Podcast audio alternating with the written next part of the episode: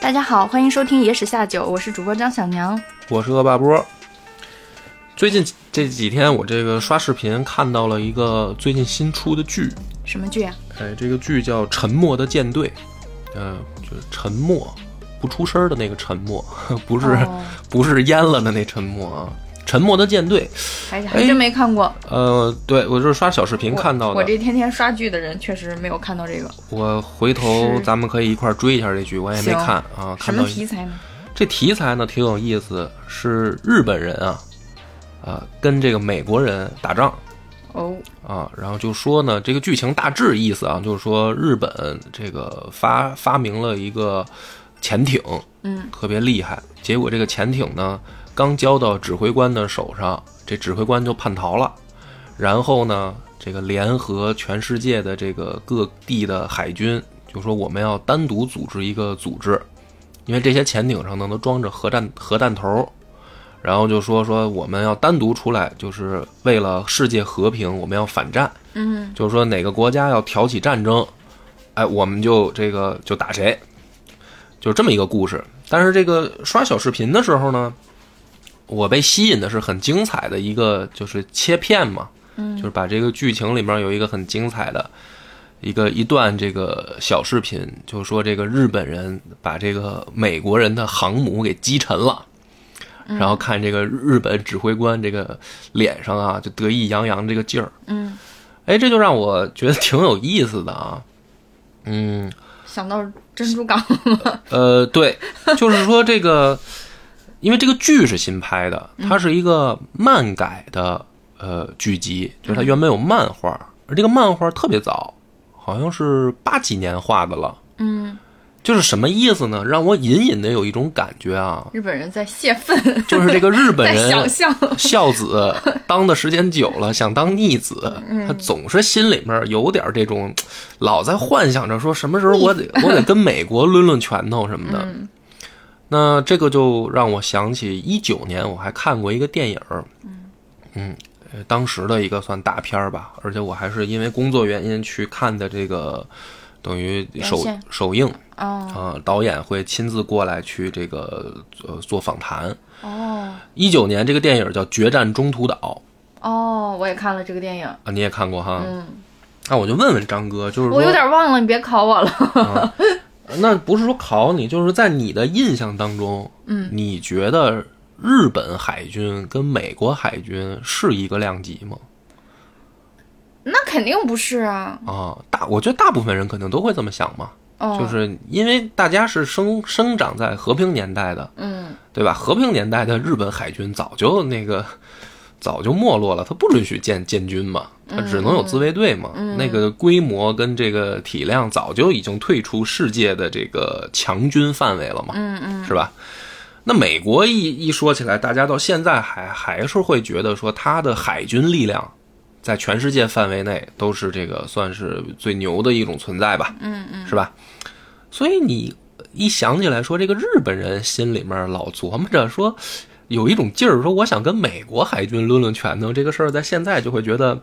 很莫名其妙哈，哪儿来的这自信？就算你这个拍剧也好，画漫画也好，在这儿自己意淫吧，嗯，就你哪儿来这个自信呢？是吧？哎，你《决战中途岛》是不是日本导演拍的呀？是美国导演拍的，哦哦，嗯。那么这事儿呢，就是咱们今天就好好讲讲这个故事，讲讲讲那个《决战中途岛》。哦，讲讲中途岛这一战，因为大家可能对于二战最熟悉或者说知名度最高的肯定是珍珠港，嗯，就是日军偷袭美国的珍珠港，这个肯定是大家因为历史课本都讲过嘛，嗯啊，但中途岛呢好像就知名度没那么高啊、嗯，对，而且咱们去上学的时候，历史课本也没有去过多的讲这个中途岛的事儿，对，我记得当时看电影的时候，就是因为对历史背景也不太熟嘛，嗯有很多细节、情节什么的就没有太看懂。啊，所以我觉得今天录完了，找机会可以带你二刷一下二这刷个一下电影儿。对你可能好多事儿你就会重新换一个视角看，嗯，因为对于我们现在的这个小朋友们来说哈，你会说起这个事儿，你会因为你是知道结果了，嗯，因为二战的时候日本战败了啊，这个事儿大家谁都知道，嗯，所以你看这个电影儿的时候呢，自然而然没有任何的悬念嘛，嗯因为他肯定是他打败嘛，嗯，对吧？但是实际上这个事儿呢，如果讲这段历史故事，可能会颠覆大家的三观。就是中途岛这场战役是决定二战走向的一场关键战役，哦，甚至不夸张的说，是决定历史走向的。就这场仗谁赢谁输，是会改变整个战场局势的。战场局势的改变，甚至会改变历史的走向。嗯啊，而就在这么关键的这个节点上，其实当时日军的胜率更高，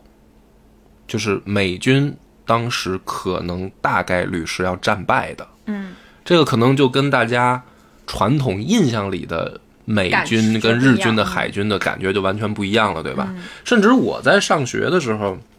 还会听到一种说法，说日本偷袭珍珠港啊，是美军故意放的破绽。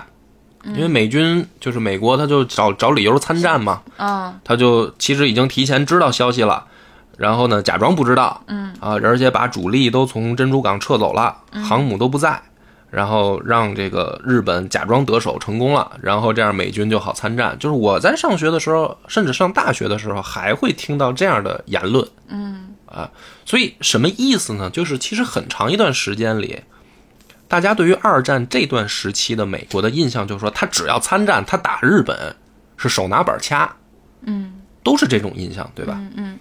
但实际上，如果去真的看历史的话，你会发现完全不是这么回事儿啊。所以今天我们就是好好讲讲这一段故事——中途岛战役。嗯，它是真的是非常非常重要的一场战役，是决定历史走向的一场战役，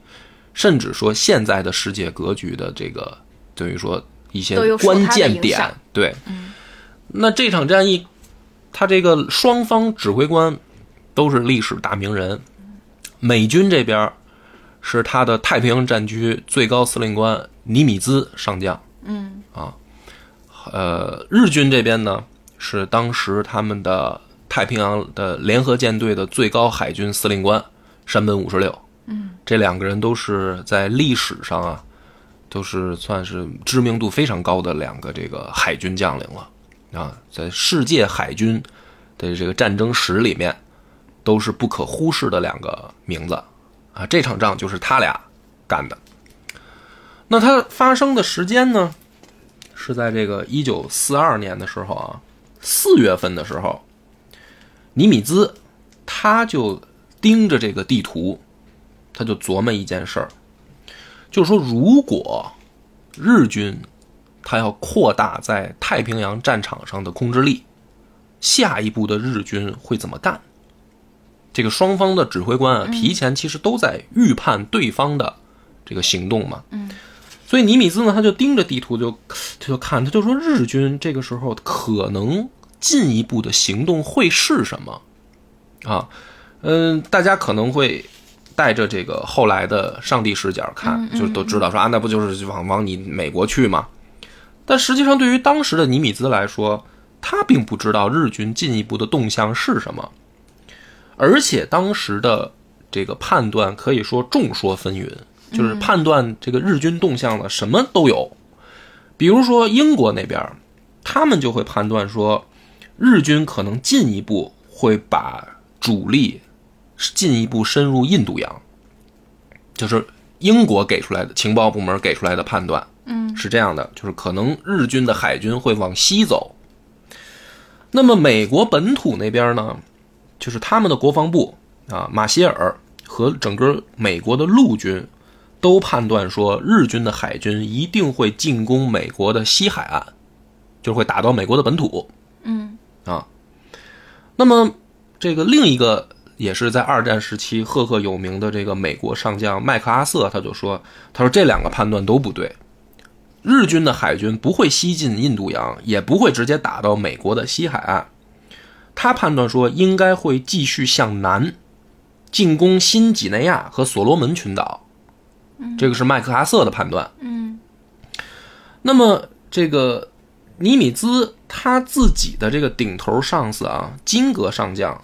就认为说，以上的判断也都不准确啊。金格上将认为，这个日本的目标应该是美军的夏威夷基基地，嗯，就是会打我们的夏威夷这个重要的这个军事基地嘛，嗯嗯啊。那么尼米兹他这底下的幕僚，就他的下属这些参谋长、幕僚，他们的判断是什么呢？他们认为这个日军进一步的也是会去打我们的这个珍珠港，或者说夏威夷的这个整条整条防线上。嗯，那么只有尼米兹他个人认为说，这些判断可能都不对。也就是说什么呢？就是在这个四月份的时候啊，整个的这个美军上下，包括他的同盟的这个盟友，没有人预判出日军是要打中途岛的。就是这个这个，只有尼米兹自己有一种浅隐隐显的感觉觉，他就觉得说这些判断都不对。那么于是呢，他在一九四二年的五月二日的时候，他自己就飞了一次中途岛。这个中途岛啊，是在太平洋上非常小的一个小岛，小到什么程度呢？当时日军的太平洋舰队，就是这个战舰啊，按照甲板算面积的话，日军舰船的甲板的总面积都比这岛大。嗯，就这么小的一个岛啊，而且岛上呢，其实驻防力量非常的薄弱。嗯那么，当这个尼米兹他到了中途岛以后呢，他就进行了一番视察，嗯就找到了这个中途岛上面美军的两个驻岛的指挥官，一个叫香农，一个叫塞马德。嗯，就问这俩人的情况，就是说你们觉得现在这个岛上有没有什么欠缺呀？就需不需要我提供什么帮助啊？嗯，这俩指挥官呢就说：“那你这可真是问着了，啥都缺，这岛上啥都没有啊，就连这个人驻岛的人数都不多，那中途岛的军事位置很重要吗？非常重要。中途岛到日本本土的距离跟到美国本土的距离几乎一样。”相当于它是一个几何终点。哎，也就是说，它是两国中间的这个位置。那么，谁控制了这个岛，谁就在战略上得到了一个非常有效的中继。中继，什么对叫做在战略上得到了一个非常有效的中？就是，说，你的船，嗯，不可能是直接从本土出发去进攻人家。哦，我明白了，补给，对我总要有驿站中间有一个休整嗯嗯补给的这样一个范围。嗯嗯而且打仗也是这样，我不能说等到你都打到家门口我才发现你啊。我得是在半啊途我就知道你的这个军事行动了，哦那我才有可能有效的组织我的这个防守也好，进攻也好。哦所以这个地理位置，你别看它这个岛那么小，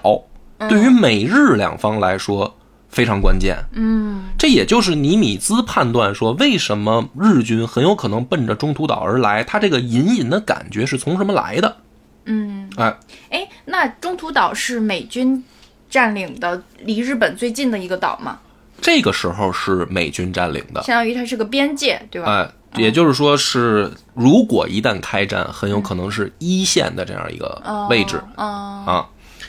那么这个尼米兹呢，上岛一看，的确是像这俩指挥官说的这样啊，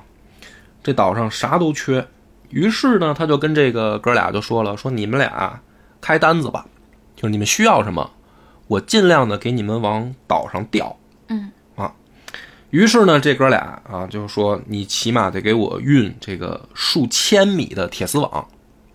啊嗯，这个干嘛的呢？因为你要占领一个岛，你要登岛作战啊，就铁是丝网是干嘛的？铁丝网，我就是在这个岛的沿线，我就密布铁丝网，我让你登岛进攻的时候能减缓你的这个进攻的速度啊啊，啊！然后呢，成千吨的水泥啊，我得修筑这个碉堡、嗯碉堡战壕哦哦、嗯，弹药啊，还有沙袋这些就别说了，就是能运多少来这都必须要的嗯呃，运多少来，兵员也不够。说我们这现在这个岛上也就几百人儿，起码得给我增加到两千人。嗯啊，我我这个可能才可以。确实是啥都缺。啥都缺。那这个尼米兹就问了，他就最后啊，他啥都这个同意啊，他说你要啥我都给你，我就一个问题，你能不能守住？对，如果日军干过来了，嗯，你能不能守住？这两个指挥官啊，这个时候才感觉到一丝不对劲，就是说这有个大事儿啊，说这个总司令这么慷慨，嗯啊，什么都这个答应，嗯，然后问这么一个问题，那是不是说，肯定我们马上必有一战啊？因为你要知道，这个时候美国整个军界他没有人预判说这儿会打，嗯 所以呢，这个尼米兹临走的时候就跟这哥俩说：“我跟你们撂个实底，可能会打，所以给你们这么大的支持。俩哥俩当时想，完了药少啊了，说这个我就一个要求，如果开打，你俩务必顶住。但是这个时候呢，其实没有一个确切消息啊，所以这个两个人呢，从这个尼米兹跟他们说这个事儿开始，就呃加紧准备。啊 还挺靠谱。那其实大家这个时候这个都不知道说尼米兹判断的准不准呢？嗯啊，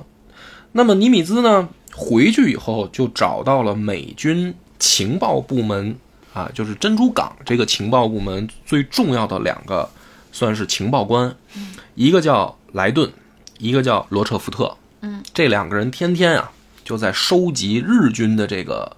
消息、电报啊、密码怎么破译，他俩天天就干这个。嗯但是实际上，这个两个人的位置现在在整个美军很尴尬，因为没人信他们。嗯，为为什么为什么呢？因为珍珠港被打了，哦，他他们的们没有收，没他有们预判好。对他们没有及时向美军去给出消息，嗯，所以整个美军上下呢就说：“嗨，你们这情报部门有跟没有虚设一样形，同虚 设。对吧？这有什么用啊？啊，这等等他们你们破译出来，这这仗都打完了。”但是这个尼米兹呢就觉得说，这种对于情报的不尊重是严重的误判。就你打仗，第一个你肯定得是知知己知彼啊。你情报部门你都不重视，那你重视什么呢？嗯，对吧？于是他就问这两个人，他就问莱顿和罗彻福特，说最近这个情报上有没有什么发发现的这个异常啊？对，有没有中途岛三个字儿？ 哎，或者他就问的很具体，他说有没有跟中途岛相关的消息？那么这个时候呢，已经是到了这个一九四二年的五月十号了。然后这两个哥们儿呢就说说，也没有什么准确消息你这情报部门确实不啊，太顶也用。没有什么准确消息。说但是呢，我们经过这个研究发现啊，日军的这个密电码，它的这个有一个规律，这个规律呢，就是说它的这个重要目标啊，它喜欢以这个单词，呃，或者说字母 A 开头，嗯比如说 A 什么 A F 什么 A B 什么 A Z 什么，它是代表不同的目标。说我们最近就发现说，这个 A F 这个开头的这个呃怎么说呢？这个密电啊，出现的频率很高。中途岛的开头是什么？呃，不不不是这个，不是这个 A 开头、哦哦哦啊，那就是说，这个 A F 代表什么？我们现在弄不清楚，嗯，我们也不知道代表什么，嗯啊，但是最近它出现的频率很高，这就是一个异常，也就是说，很有可能是日军海军下一步很重要的一个军事行动，但是它是具体是哪儿，我们也不知道。于是呢，这个尼米兹就说：“那你们俩不管怎么着啊，给我想招，必须得把这给我破译出来。”于是这哥俩呢就想了一个招儿，他们让中途岛啊发一封电报，给这个珍珠港基地发，说什么呢？就说我们这个中途岛的这个岛上的供水系统坏了啊，没有淡水了，你请紧急帮我们补充这个岛上的淡水，发这样一条电报。然后呢，让珍珠港这边呢也假模假式的回他一封，说这消息收到了，我们我们马上调这个运输船给你往上运淡水。然后呢，这哥俩就等着，这就是诱饵就已经放出去了。果不其然啊，很快夏威夷情报站就接到了一封日军电报，上面就是说 AF 缺淡水。哎，呀哦，所以说 F 是日本他们自己的那个代码里边对代表的中途岛哈。，对，然后就是说，请这个登岛部队多带淡水。这一下呢，通过这个顺藤摸瓜，就知道他们整个代号的系统前面代表的各个战略目标是什么了。嗯，那么这个时候呢，这个两个美国的这个等于情报情报官哈，他们就加紧，就是因为只要你有一个线头，一个线索，嗯，你离破译敌方的整个的密码就不远了。哎，情报官的职业素养，啊，于是呢，这个等于在战前啊，尼米兹手里就拿到了一份非常详细的由莱莱莱顿他们提供的一份报告。这个报告里面包括了日军可能动用的兵力、数量、进攻路线和大致的作战时间，全部都有了。那么，尼米兹他就会想一个问题啊，就是现在看起来我们已经成功了第一步，就是我们我们破译了对方的密码，并且基本上掌握了对方的一个呃作战行动的一个计划。但这会不会是陷阱？对，但是会不会敌人也在玩这一套？嗯，对吧？因为打仗嘛，兵不厌诈，双方很有可能都放假情报。嗯，那么这个对于一个指挥官来说，就要了命了。你信是不信？嗯，这比没情报还可怕。嗯，因为你一旦错误判断，就是你要是信了，那你就要调集兵力啊，你就要进行部署啊。但如果一旦判断错误，比如说人家假装说要打你的中途岛，实际上真的可能干到你美国西海岸了，嗯，或者真的去奔你珍珠港去了，又去了其他地方的兵力就少了。啊，或者说人家压根儿就没奔你美国来，人家把整个战力全部都顺印度洋，准备去支援欧洲战场，嗯，对吧？就是说这个各种可能都是有的，嗯，那么你到底信不信？就你怎么判断这个事儿？所以尼米兹呢，当时他还是决定相信自己的情报部门儿，这个就带着点儿赌的性质，当然也结合他自己之前的本身的预感，嗯，他认为这个是最有可能的情况。那么咱们就得转头说说日本这边了，嗯，就是刚才美军的这个战前的，这属于情报工作和他们自己这个最高将领的预判，嗯，讲到这儿，我们先告一段落啊，讲讲日本这边。日本当时的海军实际上整体实力真的是超越美军的，这个可能跟大家的传统印象不一样。哦，首先呢，从这个武器装备上来说，日本一九三七年开始建造一艘战列舰，用了四年时间，这艘战列舰建完，被命名为“大和号”。这个“大和号”啊，在体量、排水量、速度和火力四项上，是当时全世界最强的战列舰。强到什么程度呢？一发炮弹有一吨半重，这艘船的钢甲接近半米厚。嗯，说白了，这个就是一个海上的堡垒。啊，就是打海战的话，这样的大船、坚船利炮，嗯，如果就是在海上打的话，很有可能发生一个现象是什么呢？你的船伤不了它，那就跟路上的坦克一样啊，对啊，他的他的这个炮干你一下你就没了，嗯，就是这种程度。嗯，而这样啊，就是除了大和号以外，日本手里面当时就是这种在全世界都比较领先的战列舰，嗯有七艘。啊，而美国当时原本最强的亚利桑那号，已经在珍珠港报销了。哦，就是从战列舰的角度来说啊，双方的实力对比已经差得非常大了。哦，而当时呢，非常有意思的是，日本和美国两国的海军呢，都在进行一个战术转移。什么战术转移呢？就是大家在传统印象里打海战，咱们就是比谁船大，比谁炮狠嘛。嗯，但是在那个时期，啊，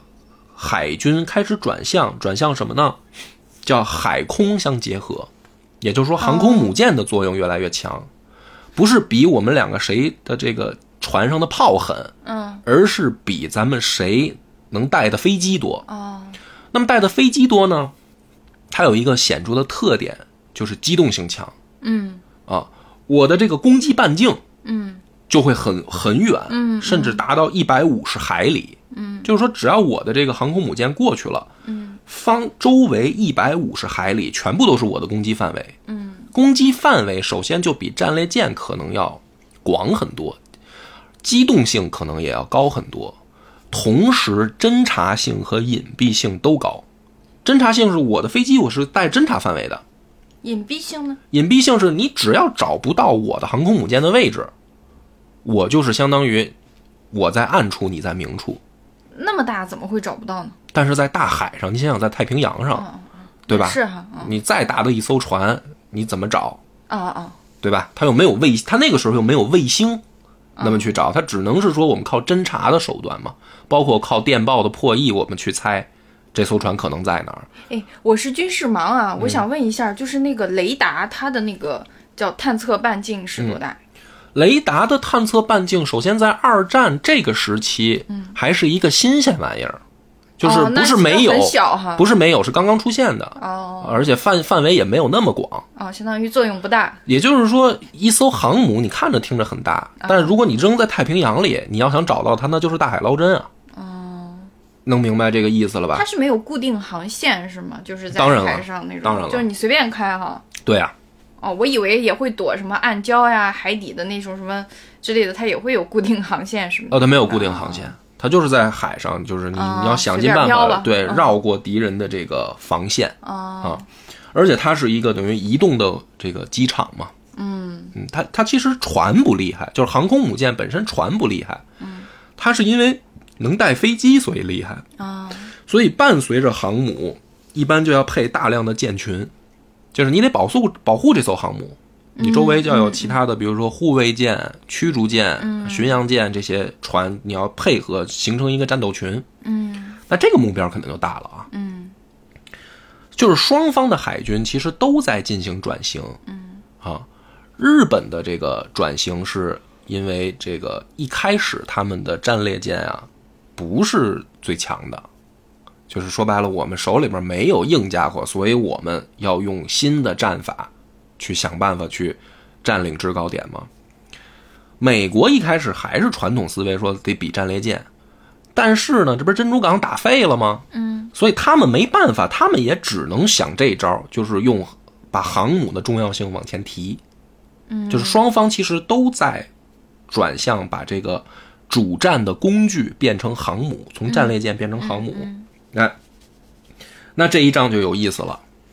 啊！这一仗就不是我们看的，就是说大大炮对轰的问题了，嗯，而是海海军和这个空军相配合的这样一场立体作战了。嗯，那么日军呢，首先他在情报上来讲，就犯了一个严重的错误。他本来计划从五月一日开始换新的密码本儿，嗯但是呢，一直拖到了六月一日，嗯就是中间他足足拖了一个月，他的这个密码本没换，啊，就是因为这个密码没换，所以才在中间被尼米兹破译，得到了他们的这个计划。也就是说，这不是假情报，就是真的。如果它及时换了会怎么样？如果他及时换了，以这个美军后来的这个分析，说到破译可能起码就需要一个月，那那个时候仗都打完了，就是最短哦最短也要两三周时间。如果他换密码了，我们要破译也需要这么长时间。但它因为什么没换来着？他没换的原因呢有两个，第一个是呢，这个整个舰队啊，大大小小的这个指挥官也好，包括这个海军，他们当时都非常忙，因为他们是刚从印度洋战场撤出来，没顾上。嗯对，所以就是说手忙脚乱，你总得有人往下发呀，因为你不是说我上面一说啊换了，咱们现在就是整个，比如网上一发是吧？没有啊，他那个时候他那技术还比较原始，啊啊啊！他得真的是一本儿一本儿的这层层传递。嗯传递到每一艘船上。咱们现在换了，对吧？你得都用新的，所以他这个时间呢，他没来得及。嗯，他就想说，嗨，反正美国人那边肯定也是两眼一摸黑。嗯，哎，我们而且他们是想五月一号换的，他不是说不想换，嗯，就是慢了一步。就是慢了，拖了一个月。这是一个原因，第二个原因是整个日本的这个海军上下处在一种觉得就是说，我们从珍珠港以后到珊瑚海到这个印 度洋海战，我们的海军没有什么亏吃过，就是说白了，骄傲自大了。我们有有必要这么还这么这个小心翼翼谨慎的，啊对，因为日本人是作战计划会定的比较严谨的，会很抠细节的。哦，可是这个时候呢，日本的海军就会觉得说，我们现在需要的是时间，就是我们要争分夺秒的去进一步推进战争计划。嗯，我不能把时间花在这些这些事儿上，我很有可能就错过怕战机贻误了。战机，嗯对，所以我要快，我现在，嗯嗯，所以他这个密码首先就出了问题了，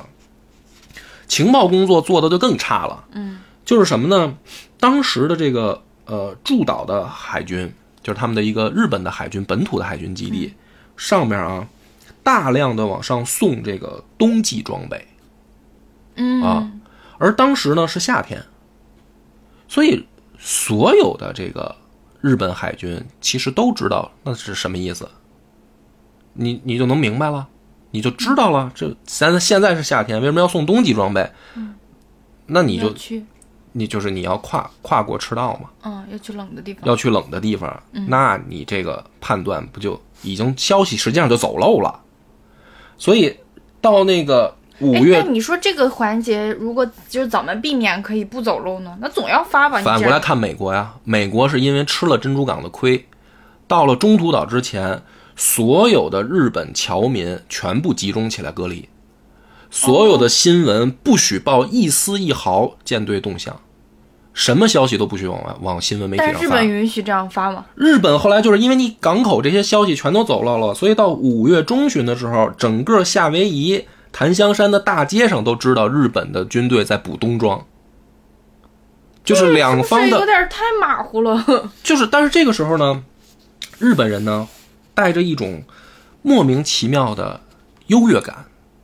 他们会觉得说什么呢？可能觉得自己太强了，就是会觉得说我们非常厉害，甚至到什么程度啊？他们还是例行的在这个呃战前进行了就是参谋长级别的这个呃模拟图上作业，就是我们要先在地图上推演，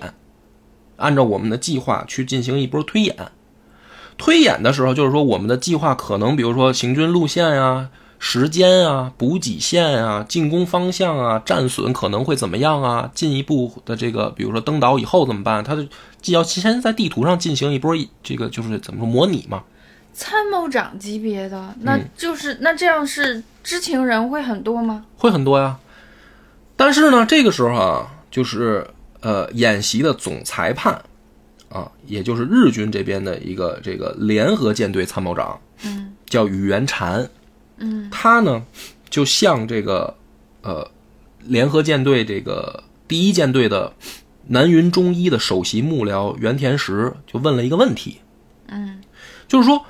按照我们现在的作战计划，我们把全部的飞机拉起来去进行中途岛的空袭。那这个时候，我们自己的航空母舰的这个舰队怎么办？就是他们在这个图上作业模拟的时候啊，当互相之间就要讨论嘛，他就问了这样一个问题。然后呢，这个原田实的回答是这样的：从来都是我们揍别人，什么时候咱们挨过揍？就是狂到这种程度。嗯，就是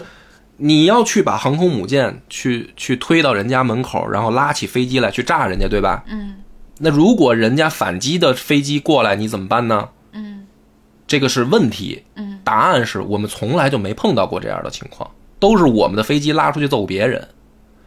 就是不做预案是吧？不对这种风险提前做对预，案。所以，呢，这到这个时候，整个这个联合舰队上下都会觉得，就是说没问题，我们的这个必推胜演 必胜啊！而且呢，这个时候的这个整个日军的这个太平洋舰队是刚从印度洋战场打了三个月拉回来，按理来说应该提前做一番休整，对，但也没有，就是直接上面计划通过了，就是中途岛战役的这个计划刚一通过，马上全军集结，咱们就准备就往这个太平洋出发，就是非常的狂妄，就觉得说，嗨，我们的舰队一到就就所向披靡，而且甚至是这个他们在算计算战损的时候，把自己的战损计算为零。就是你按理来说，你在图上作业，比如说，哎，我这一次战役发动啊，嗯，我可能会遭到敌人的反击，嗯对吧？那么我遭到敌人反击，我可能会产生多少损失，以至于我的计划的下一步，比如说我登岛成功了，我这个时候手里还有多少战力，它都都是要计算的嘛。嗯那么计算的时候呢，日军一开始是采取掷骰子，嗯，就是比如说我这一趟出去，我可能会损失多少飞机，嗯，甚至损失多少战舰，啊，我掷骰子决定。最后对掷骰子的结果不满意啊，干脆把骰子一扔，就说算了，咱们也甭掷骰子了啊，应该是零损伤。我说是零损伤就是零损伤，他们这个掷骰子这个行为是说判断战胜或者败、战胜或者战败吗？还是什么？不是，就是说他们战胜是一定的了，啊，战胜是一定了，只是说打胜了这个，我们可能有多少损失，我就说这个损失为什么是通过掷骰子来？就狂啊！你按理来说应该通过什么来决定呢？应该来通过实际上现在收集到的战场情报、双方的火力对比，以及现在所有的战战争物资的这个情况，我对啊们来来定一个合理的战损比。但是他们用了一个完全不关无关的游戏来，对他们就认为就是我们不会不会输，这也太闹着玩儿了呀！这，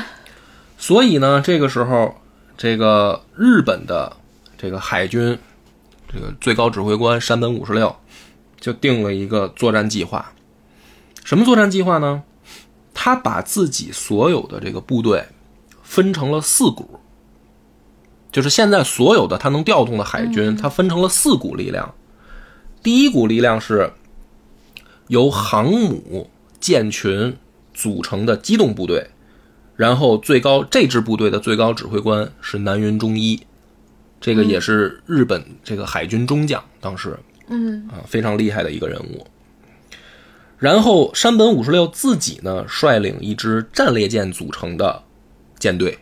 这是第二支舰队。嗯然后呢，还有近藤中将率领的中途岛攻略部队和高须中将率领的阿留申警备部队，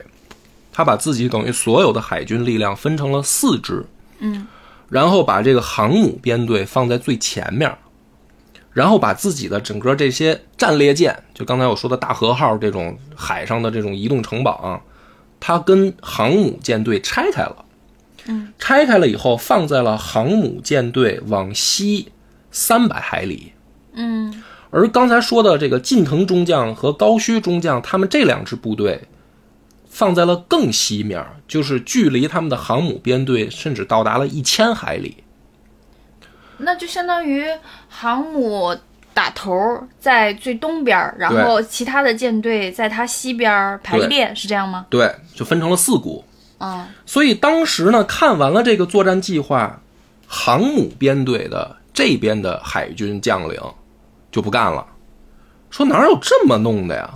嗯，就是说你的这个战列舰的这支舰队离我们的这支航母编队三百海里，然后等到真打起来了，你们这些大炮等于全躲到航母屁股后面去了，嗯那干什么用啊？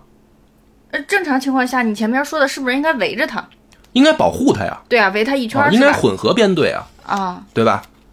那那你这么一编的话，等于说您的这些呃大家伙全都该保护我们航母的，你躲到后面去了，对啊，让我上前边儿当然后我们这些靶子航母反而冲在前面，嗯然后用这些护卫舰跟驱逐舰这些东西保护我的这个航母啊。为什么这么干啊？就是当时的这个南云忠一，这他下面的这些将领全都不理解，他应该也有他的考虑吧？对他的考虑是什么呢？有两个，第一个是，这个时候日军的情报部门也像瞎子一样，他不知道美国的太平洋舰队在哪儿，嗯所以呢，他做了两种设想的可能。第一种是，当航母编队跟美军打起来的时候，我摸清了敌人的这个航母舰队，然后我的战略舰再上，我不能在首战接触的时候就暴露自己最重要的这个等于战列舰，怕被人打嘛。嗯，那他现在最重要的战力舰是在这一条线上的第几个位置？就第二个位置是山本五十六亲自率领的，哦，啊，而且呢，他还说，我还有可能要防守我自己的本土，也就是说，我在一线我不能用我这些大宝贝儿，万一你们美国人对吧，也在同时定了一个计划，比如说来打我日本怎么办？所以我的这个为什么离得这么远啊？我还要做及时回防的部署。哦，他那他这样就是兵力是不是分散了？不太懂啊，对啊，就是太分散了，就是没有主力了，是吧？兵力就是分散了，所以主攻的目标就交给了南云中一的这支航母编队。但是航母的战斗力是不是相对其他的那个舰队来讲，战舰来讲就会攻击能力弱一些？嗯，其实呢要分，就是说你要看你的战略目标是什么。嗯，其实攻击能力也不比战略舰弱，哦，只是说呢，就是说你应该要是集中兵力的话，你的成功性就更大嘛。啊，对，啊，而且你现在在海上的这个军事实力本身就是强于对方的，嗯，你这么一分兵呢？就导致你本来的这个赢面、啊、优势优势又冲了又被冲抵掉了嘛。嗯嗯，但对于南云中一来说呢，他反而也挺开心的，心想说啊，你你指望不上啊，我还不指望你了，到时候这个中途岛拿下了，你别又来跟我抢功，就是这个我们自己干也能干成，哎我还省得你你战列舰来了，我他妈还得保护你呢，他是这心态。嗯，这个南云中一。嗯，于是呢，这个日本的海军就开始了紧锣密鼓的这个筹备工作。嗯，这就是计划已经定下来了啊。那么在这个定下来之后呢，其实他们也不顺利。不顺利是什么呢？就是他们自己的这个舰队里面啊，原本祥鹤号已经重伤了。然后他们有一个小航母叫凤翔凤号，在之前的战斗中已经被击沉了。嗯，然后这个就算翔鹤号呢，也要一个月才能修复。然后这个翔鹤号上可战斗的飞行人员也少了一半儿所以呢，对于南云中一来说，这一次给他调动的航母只有四艘。啊，就是本身它这个实力又减弱了，不但分兵，就是能参战的航母还变少了。嗯然后，但这个时候呢，南云中一的算盘是这么打的：你别看咱们有这个一艘半，就是相当于两艘航母参战不了，嗯，但是在之前的战斗中也干掉了美国太平洋舰队的两艘航母，所以实际上呢，就是双方都有损失。我这次投入的兵力少，对吧？嗯他能投入的更少，嗯，所以南云中一呢，还是信心满满，就向这个山本五十六就等于报告，就说我这边集结已经没问题了。嗯，于是山本五十六呢，定下了一个起锚的日期，就是五月二十七号。嗯，这一天呢，对于日本海军来说有特殊的意义啊，因为这个是日本的海军节，嗯同时呢，也是对马海战的周年纪念纪念日。嗯对马海战也是山本五十六从军以后参加的第一仗，啊哎，对马是那个游戏的对马岛那个吗？啊，就是那个对马。哦，啊，但是不是那个时间，那个哦游戏的是古代的啊。他说的这个还是二战时期的对马海战，嗯而山本五十六定在这个时间呢，也是因为他觉得这是一个非常对于自己来说重要的一个日期，因为在当年的那个对马海战当中，山本五十六被炸掉了两根儿手指头。嗯那大家可能会奇怪，就是说炸两根手指头，您还当成好事儿是吗？因为按照日本海军的规矩，如果炸掉三根儿，你就属于伤残人士了，你就要退役了，嗯或者说你可以退役了。嗯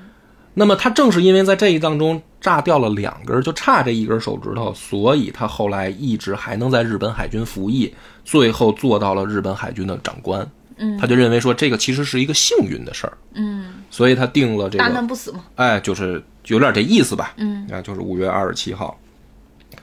日军投入了多少呢？就是整个啊，他这个四股力量，最后投入的战舰是两百艘，这个里面航母有八艘，战列舰有十七艘，嗯但是还是请大家注意啊，它被分成了四股，嗯啊，它不是全部都集中在一起。所以真正南云中一的这个前锋部队，这个航母群只有四艘航母，只有四艘航母，而且这个没有战列舰。哦，啊，完全没有，一个都没有。嗯，就在这样的情况下，按理来说，大家听起来觉得说日本人的这个愚蠢计划，可能已经跟美国能够，因为美国尼米兹已经知道你要来了，他已经在全部调集自己能调集的兵力，所以此消彼长下，是不是两军应该是差不多的实力呢？嗯，但其实不是，其实不是，就算尼米兹知道了对方。已经可能发生的这个作战计划，他自己手里面啊扒拉着算盘，拼东拼西凑，最后甚至向英国打借条，说能不能借你一艘航母试试？嗯，啊，英国说去你妈地吧，我自己还不够用呢。嗯，最后尼米兹总共凑凑着啊，嗯，两艘航母都放中途岛了吗？不是，它一共就两艘航母。对啊，是啊，还有一艘，这个是属于在船坞里面准备大修，已经让人打废了。嗯，也就是说，人家日本人是分散兵力，还能拿出来四艘，嗯你东拼西凑两艘。而而且这两艘它是不是还它是都放中途岛了吗？还是说也要分给别的地方？他没敢放中途岛，哦他等于悬在岛外面，哦他还没放在一块儿。哦，然后呢，这时候尼米兹就嘬牙花子呀，他就想说这不行啊，这个光从等于是就是军备上来说，我们这还是落后一大截儿。嗯怎么办？所以呢，他就想，因为这个尼米兹啊，他当过这个等于海军的这个修理工嗯啊，就他之前的这个从军经历里，他知道这个造船好多细节，嗯他就说那啥也别说了啊，我上这个大修的这艘船看看呗，啊，就是这艘呢叫约克城号，嗯那另外，他两艘能凑出来的，一个叫企业号，一个叫大黄蜂号。他说：“我上这个约克城号看看吧。”看完了以后呢，这心凉一半儿。这艘确实不船能用保守估计啊，俩月才能修好，啊，那肯定就错过这个战机了，开战了。嗯所以尼米兹呢，就又下了一个命令，说我等不了这么久，啊，只给三天时间，必须把这船给我从船坞拖出来。但是呢，因为你时间紧嘛，三天时间，所以呢，我的要求也简单，我不需要你达到原来这艘船的这个等于呃性能，嗯啊，你只要能够保证这艘船三天以后从船坞里面拉出来，能航行，能起降飞机就行。嗯，就基础功能给我保持住了就行、啊。所以这个三艘船啊，大黄蜂、企业加上这个约克城，这个约克城的航速只有原来的一半儿。嗯，就是它就因相为当于它只能起到一个移动停机场的对，这个就作是用，它的它的这个性能打了一个对折。嗯然后呢，这个时候尼米兹还有一个更头疼的事儿，本身啊，他的这个就是舰队指挥官，就是他真正去这个前线的这个航母上指挥官，他本来是想交给一个叫哈尔西的将军。等他见到这个哈尔西的时候，他心里凉了半截儿，心想坏了，这个哈尔西啊，已经受脱相了。怎么回事呢？这个哈尔西就自从这个海上珍珠港以后开打以后啊，他就马不停蹄的东征西战，已经整整六个月在海上漂着了。等这个尼米兹见到这哈尔西的时候，这个哈尔西被诊断为全身性皮炎，就是浑身上下都痒痒，哦然后人已经受脱相了。就医生建议马上回这个回基地休息。缺维 B 是吧？哎，维 B 维生素那个当时的诊断是说说因为这个人精神高度紧张，啊再加上那个热带的气候，才导致他全身性皮炎。嗯也就是说，他这个寄予厚望的这个顶不航上母指挥了官已经顶不上了。嗯于是呢，他就问这个哈尔西说：“你不行了，那你给我推荐一个人呗。”就是因为你是前线指挥官，你更了解手下这些将领。嗯于是哈尔西呢就给他推荐了，就是斯普鲁文斯。嗯这个是真正在后来决定这场战役战役的这个关键人物就出现了哦啊。但是这个时候，对于尼米兹来说，他又不是这个未卜先知，嗯好他他只会觉得说哈尔西顶不上了，我这个心里面更打鼓。嗯啊。那么好不容易东拼西凑啊，这个也给这个中途岛再增加这个军备，嗯，往上调飞机啊，然后船是赶紧抢着修。当时据说这个珍珠港的这个海军基地啊，这三天灯火通明，所有的船工全部扑到约克城号上，嗯就抢修，甚至是尼米兹自己也穿着工装裤上船指挥抢修，就是现在就争分夺秒啊，能能早一天把这个航母开出来就早一天。嗯，然后呢，这个尼米兹就最后又去问了一下罗彻福特和这个莱顿，就是两个最高情报官。再给我判断一下你们现在的这个手里的情报，嗯结果呢，这个罗彻福特说不好意思，日军换密码了，我们现在也不知道他们的情报了那心里就更咯噔了，是吧？啊。那这个时候呢，尼米兹说那不行啊，就是你判断不出来，也得给我一个就是报告啊编也得给我编出啊来。，就把这个莱顿叫来了，说你新的情报没有了，但是你根据之前收集到的情报，给我猜一个。你给我推理一个。嗯。于是呢，这个莱顿啊，号称人形计算机，嗯，就是在美军的这个情报系统当中，他确实有本事，记忆力特别强，而且分析能力特别强。嗯，他就真给尼米兹提了一份报告。嗯这个报告里面，他根据太平洋近期的这个风向、气象和洋流，再加上之前已经收集到的这个情报，他跟以这个为基础提的一个报告。那他这个报告里面就包含了日军可能动用的兵力、航向、进攻时间，他就都给了自己的一个预测。那么这个怎么预测呢？就推理啊，推理啊，就是你比如说你接到的这个情报之前你不是有吗？比如说日军是那个什么时候出发的，嗯对吧？他们的舰队什么时候出发的？那现在过了多少天？按照日军军舰的平均航速，可能走了多远？哦那么再结合上洋流哦风哦哦哦向，我大概推断嘛，大概推断他现在可能在什么位置，多少天以后可能会出现在进攻范围之内，他就是推理嘛，哦，所以不一定准，对吧？嗯嗯啊。但是呢，事后大家回去再看的时候，这个人真他妈神了，他推理的时间只相差五分钟，我去然后方向只相差了五度我去，啊，海里距离只相差了五海里，就巧了，就是非常小的误差。哎，你其实从这儿你也能发现出日本人做事儿的严谨性哈。啊他制定了这个计划，他就会严格按照这个计划执行，哎，对，不存在其他的偏啊，差。只要你收集的情报准，日我本人我是就会跟那按个时我按就点儿出现在 我就像个 NPC 一样按照这个事儿。但是这个时候，对于这个尼米兹来说，他并不知道，因为你这是推理出来的，啊对对在对大海上，那突发情况太多了，对， 你怎么可能这个能这么准确的预判呢？所以他这个时候他心里其实还是打鼓，嗯，他也不知道这个情报准不准。然后呢，这个时候反观这个日军呢，其实也不顺利啊。他们这个到一九四二年五月三十号的时候，在太平洋里面就碰上了狂风巨浪，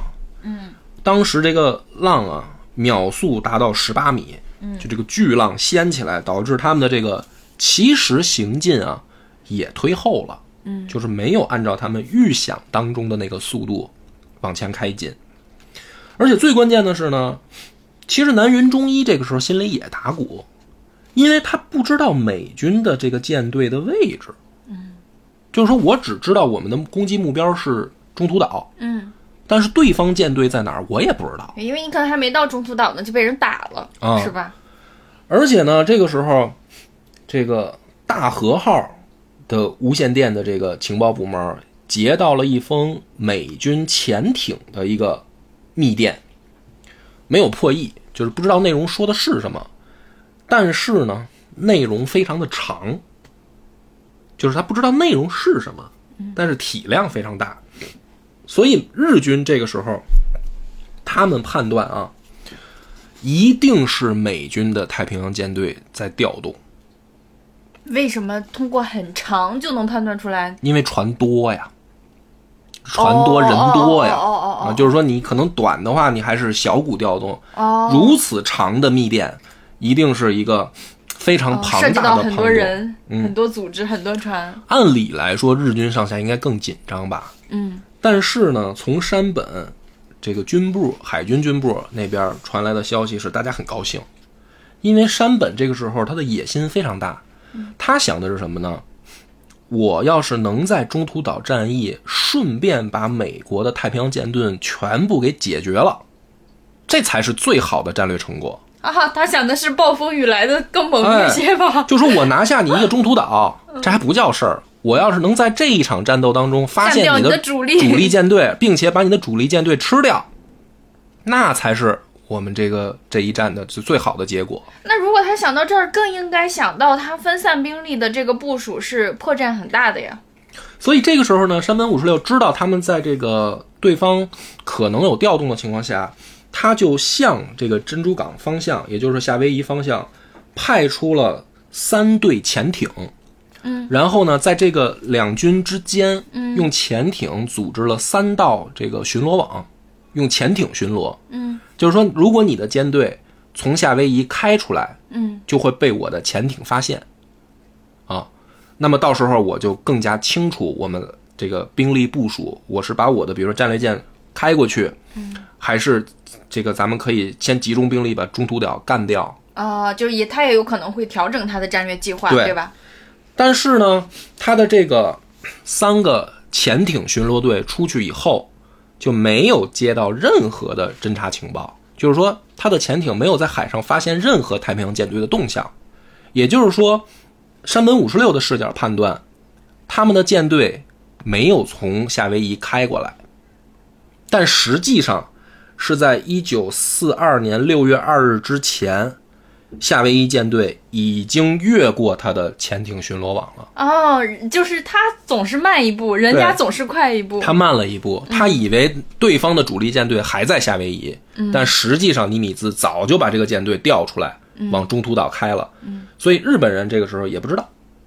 但是其实他就是心态上有点放松哈。嗯你看，如果是同样的情况下，尼米兹站在山本五十六的角度上，他一定会再反思一下，那那么长的密信究竟写了什么？对他肯定还会再找下一个验证措施。但是山本五十六这个时候就想，哦，没有，就没有就没有就了。判断为他没来。啊，对，啊。那么这个时候呢，再反观美国海军这边儿，就是尼米兹他非常清楚这一仗最关键的就是要先发制人，嗯，就是敌人以为是来偷袭我们，而实际上我们已经知道情况了。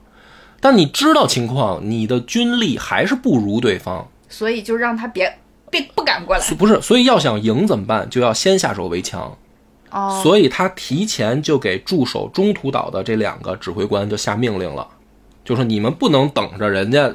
过来了再动手，要主动掌握节奏。要主对要主动寻找战机。嗯，所以呢，这个香农和赛马德就是中途岛上这两个指挥嗯官，他们就开始每天派出侦察机，嗯，每天就向外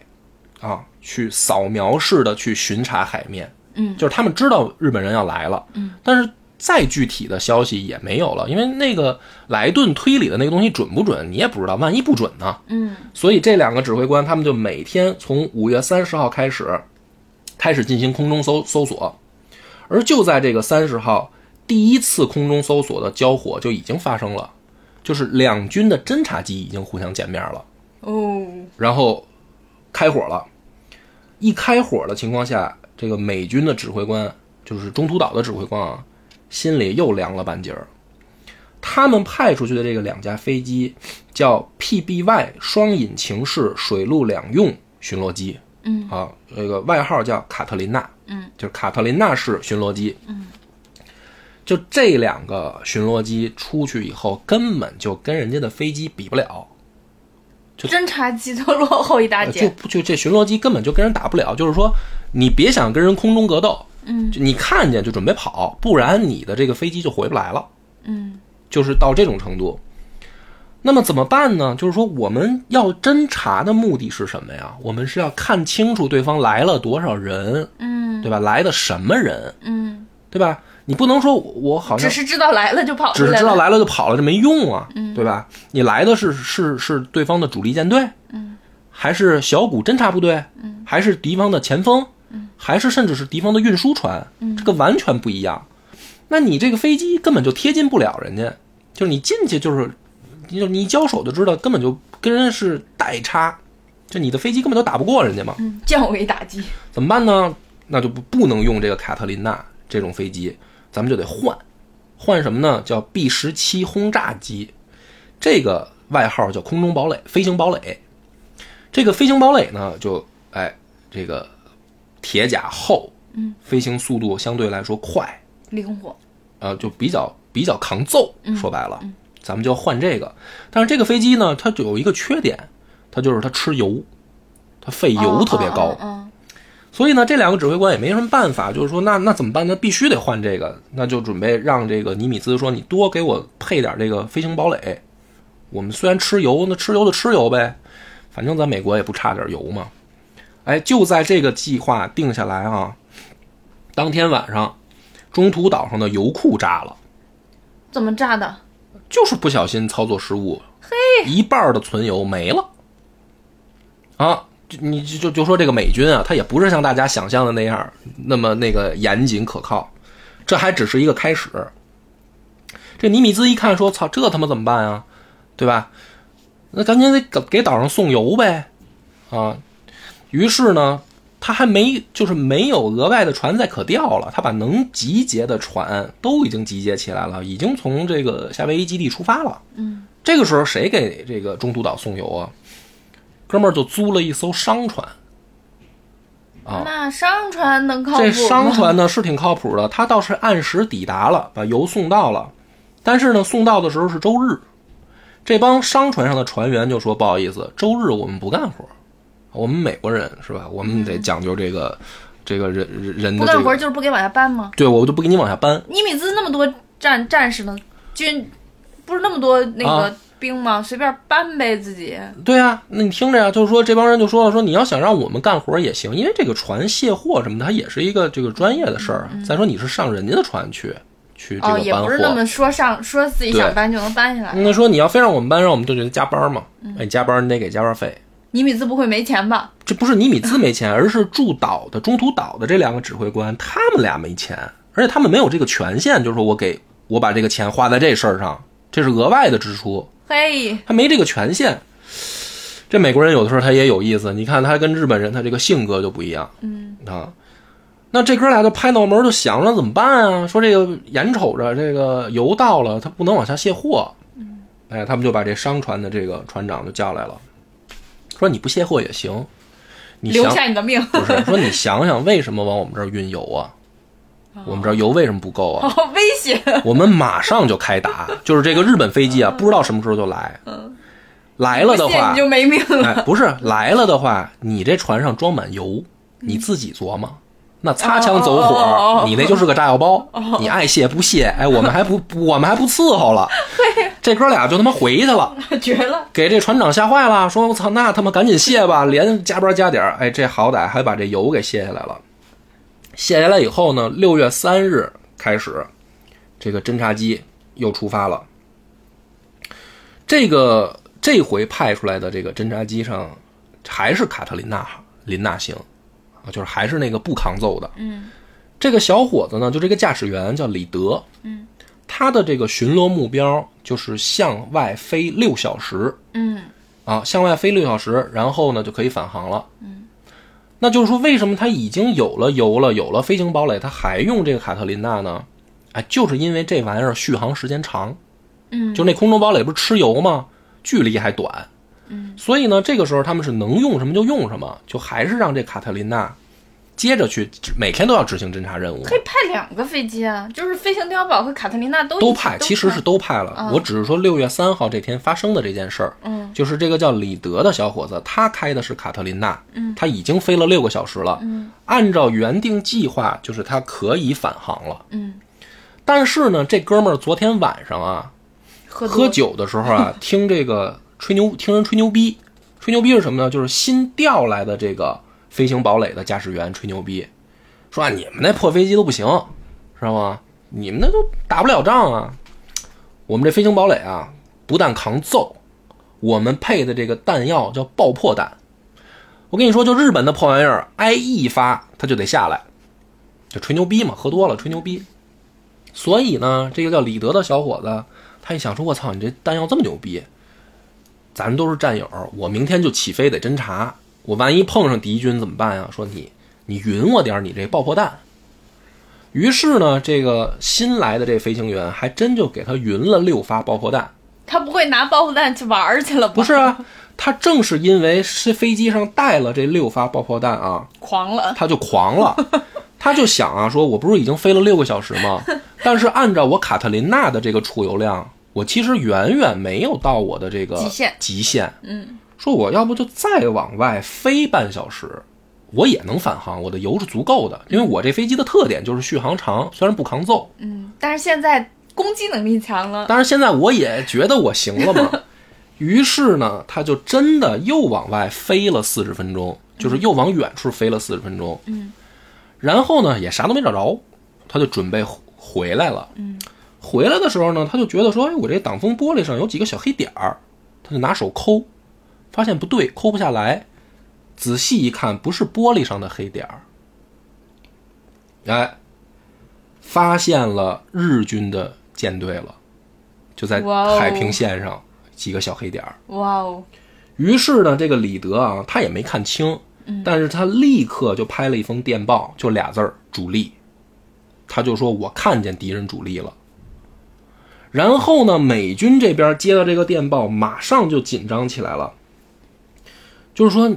发现了，对吧？那这个就马上就准备开打了，因为咱们的唯一能打赢的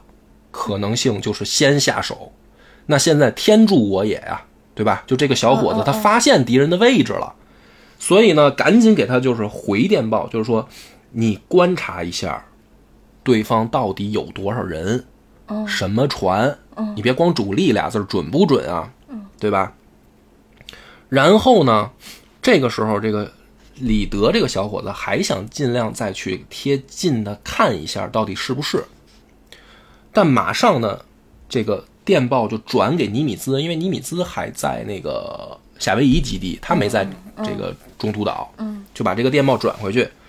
尼米兹就说：“别他妈犹豫了，甭管是什么船，如果侦察员判断可能是主力，就动手。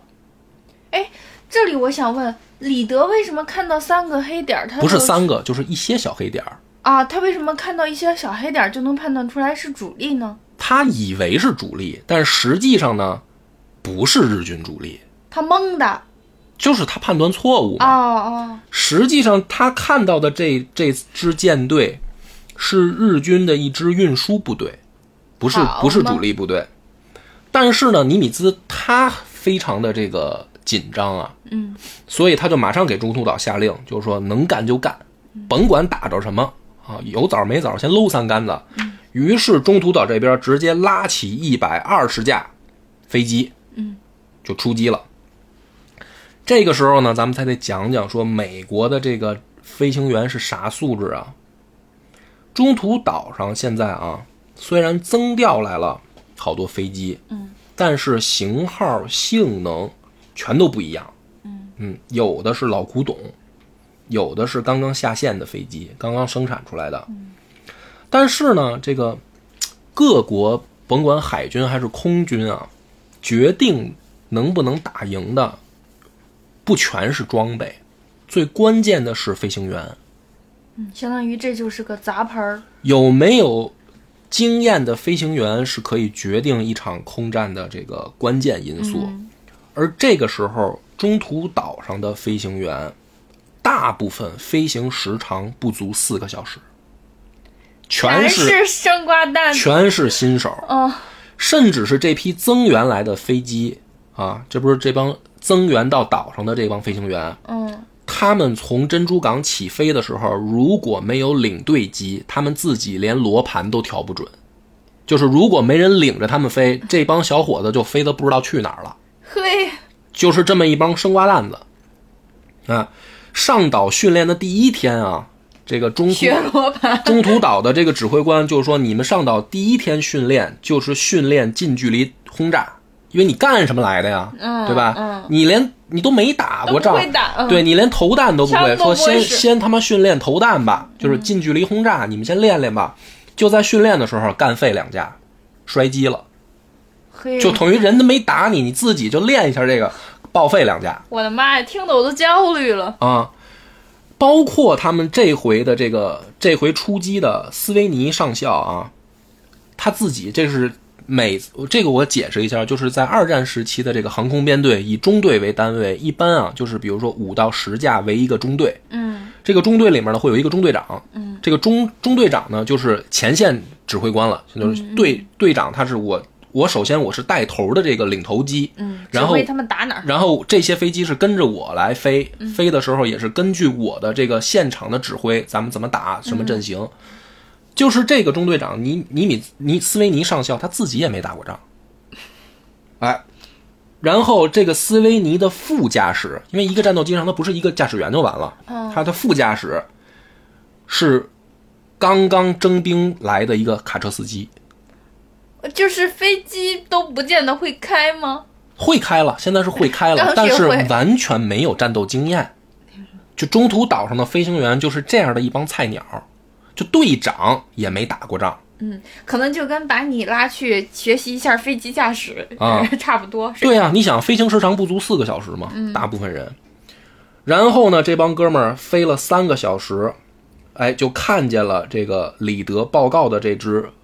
所谓的主力了。这帮小伙子们就兴奋了，就说：“那咱们就干吧。”然后呢，他们发现了一个更加让他们开心的情况，就是这一支敌人的舰队没有护卫机。就是正常情况下，你冲到人家这儿了吧，人家那边可能飞机也拉起来跟你进行空中格斗，对吧？但是呢，这个斯维尼带着这个伙计们杀到了以后，发现对方没有飞机起来，嗯他们是运输部队吗？就吧他们不知道这是运输部队，不是，我就说日军那边没有护卫队，是因为他们就是因为运输这支是啊运输部队，它就对没有航空母舰在里面，对他们运输的啊是什么东西呢？那就是他们将来准备登岛作战的时候的一些物资和一些士兵。哦，但是这支部队呢，它也有防空炮，嗯，但是这些防空炮呢，就是你根本也打不着飞机，就这些飞机啊，它拉起来，你防空炮超出射程了，嗯，就打不着了嘛，嗯，所以这帮小伙子别看是新瓜蛋子，就在第一次这个交手上，他们是在这个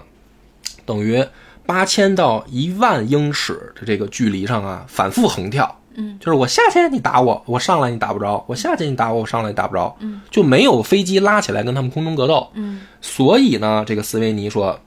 哎，老觉得日本人牛逼，这不是也没什么吗？对吧？他就下令说，都跟紧我，跟我屁股后面，说我再次下降到八千英尺的时候，我就准备俯冲投弹，你们全都跟着我去。嗯，于是呢，这帮人啊，就真的排队跟着尼米兹，就开始进行俯冲，进行轰炸。然后呢，几分钟过后，因为它是一轮啊攻击下去以后，就是大家把投该投的这个投弹都扔了啊，然后尼米兹开开心心带着大家就往回走了。飞就是他飞回去三十海里以后，尼米这个不是斯维尼就回头看了一眼，就是咱打没打着啊？然后他看见有一艘日本船啊，已经不动了，好像已经停止这个运作了，特别开心，说：“哎呀，老觉得日本人牛逼哈，也不怎么样嘛。”回去以后，美军这边开心了，吹说：“哎呦，这来的怎么连飞机都没见着，可开心了。”但实际上呢，日本这支运输队等到这批轰炸机走，清点了一下，一艘损伤都没有。什么意思？没打着人家吗就没打着人家 好吧，就是在人家没有飞机护卫的情况下，是一艘运输队。嗯这一百二十架飞机出去以后，打了一轮儿，一艘都没打着，好吧，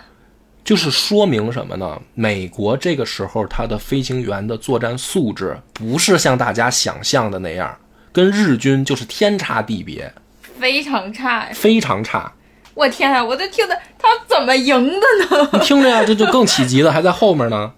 然后呢，这帮人回来不是吹牛逼吗？说我们起码干掉两艘，嗯因为他们也不知道，嗯说起码干掉两艘。所以中途岛这俩指挥官呢，就琢磨说，哟，那看来有戏呀、信心来了，啊、说那干脆这样，让这个卡特琳娜，就是他们那不抗揍的飞机，也挂上鱼雷，啊，它没有飞机护卫啊，嗯，咱就能挂多少挂多少，咱出去就试试呗，嗯。于是呢，就从这一天开始，他们往就是往往这个尼米兹那儿发的电报，都是非常开心的说，我们今天又派出去多少架，我们今天又派出去多少架，就是连续这一两天，他们每天都把这个飞机挂上这个炸药，然后去炸这个运输队。就在这样的情况下，只炸到了日本的一艘游船，炸死了人家二十个人。嗯，而且他们还不知道那并不是人家的主力。嗯就连续等于炸了这个两三天。嗯，就在这样的情况下，他们只杀了人家二十个人，一艘游船。哎，这里我想问一句，就是运输船是在主力部队前要到是吗？是因为它比主力部队慢吗？不是，不是，是因为方向不一样，他们的主力部队没跟在这支运输部队后面，是在别的方向上。哎，那他们不会怕运输部队过来？如果美军作战力量正常，能把他们，呃，能把这个运输部队给打了的话，他们的物资不就被美军截获了吗？那是有可能的呀，对啊，是有可能的呀。所以这个时候呢，这个美军已经打了他们两天了。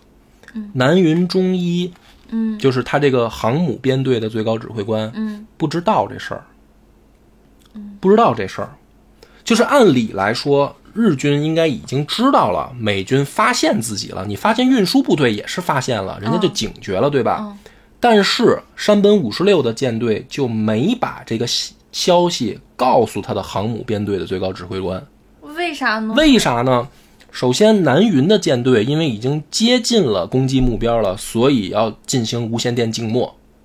就是嗯我们不能被人家再发现任何的这哦个消息了。所以，嗯南云的舰队无线电静默了。山本五十六认为说，对方打的并非我们的这个航母编队嘛，嗯所以他其实是并不知道我的主力在哪儿。嗯这个时候，我也不要给南云发电报，暴露他的位置。嗯哦他是这么想的。哦所以就因为这一个误差，南云心里面也进行了一个错误判断，嗯他一直认为自己在美军那边相当于隐身状态。就是他的航母编队已经开得非常近了，他一直认为对方就没发现自己。嗯但美军这边也挺逗，他们其实发现了，发现对方的运输队了，但是以打为不是了主力嗯啊，而且打了半天也没伤人家怎么着，嗯还但是士气还挺高涨，就是觉得好像哎对方的对方也没那么厉害啊，嗯，但是呢，这个好好事儿啊，就就到此为止了，嗯啊，等到南云的这个航母编队开到中途岛西北一百八十海里的时候，双方就已经要真正交火了，嗯，快面对面了都。就是 就是进入了航母编队的攻击范围了，快，嗯嗯，就是我的飞机拉起来一百八十海里之内，我是能够着你的了，嗯啊，同理，你的飞机也能够着我了，嗯。那这个时候，很多人就是很多军迷啊，就会问，就是说这南云他没收到山本五十六的情报哈，他自己怎么不派侦察机呢？啊，就他现在是瞎子一样，他就认为自己是隐身的，他也不知道对方的动向。嗯，人家已经两天三天，这个侦察机带着炸弹去炸你的运输队了，南云不知道。嗯，就是因为日军的这个海军空战队的传统也是重进攻不重侦察，就是狂。啊啊因为什么呢？他们的这个战斗机的这个飞行员的经验都非常丰富，但反而侦察机的都是一帮新手，而且侦察机非常少。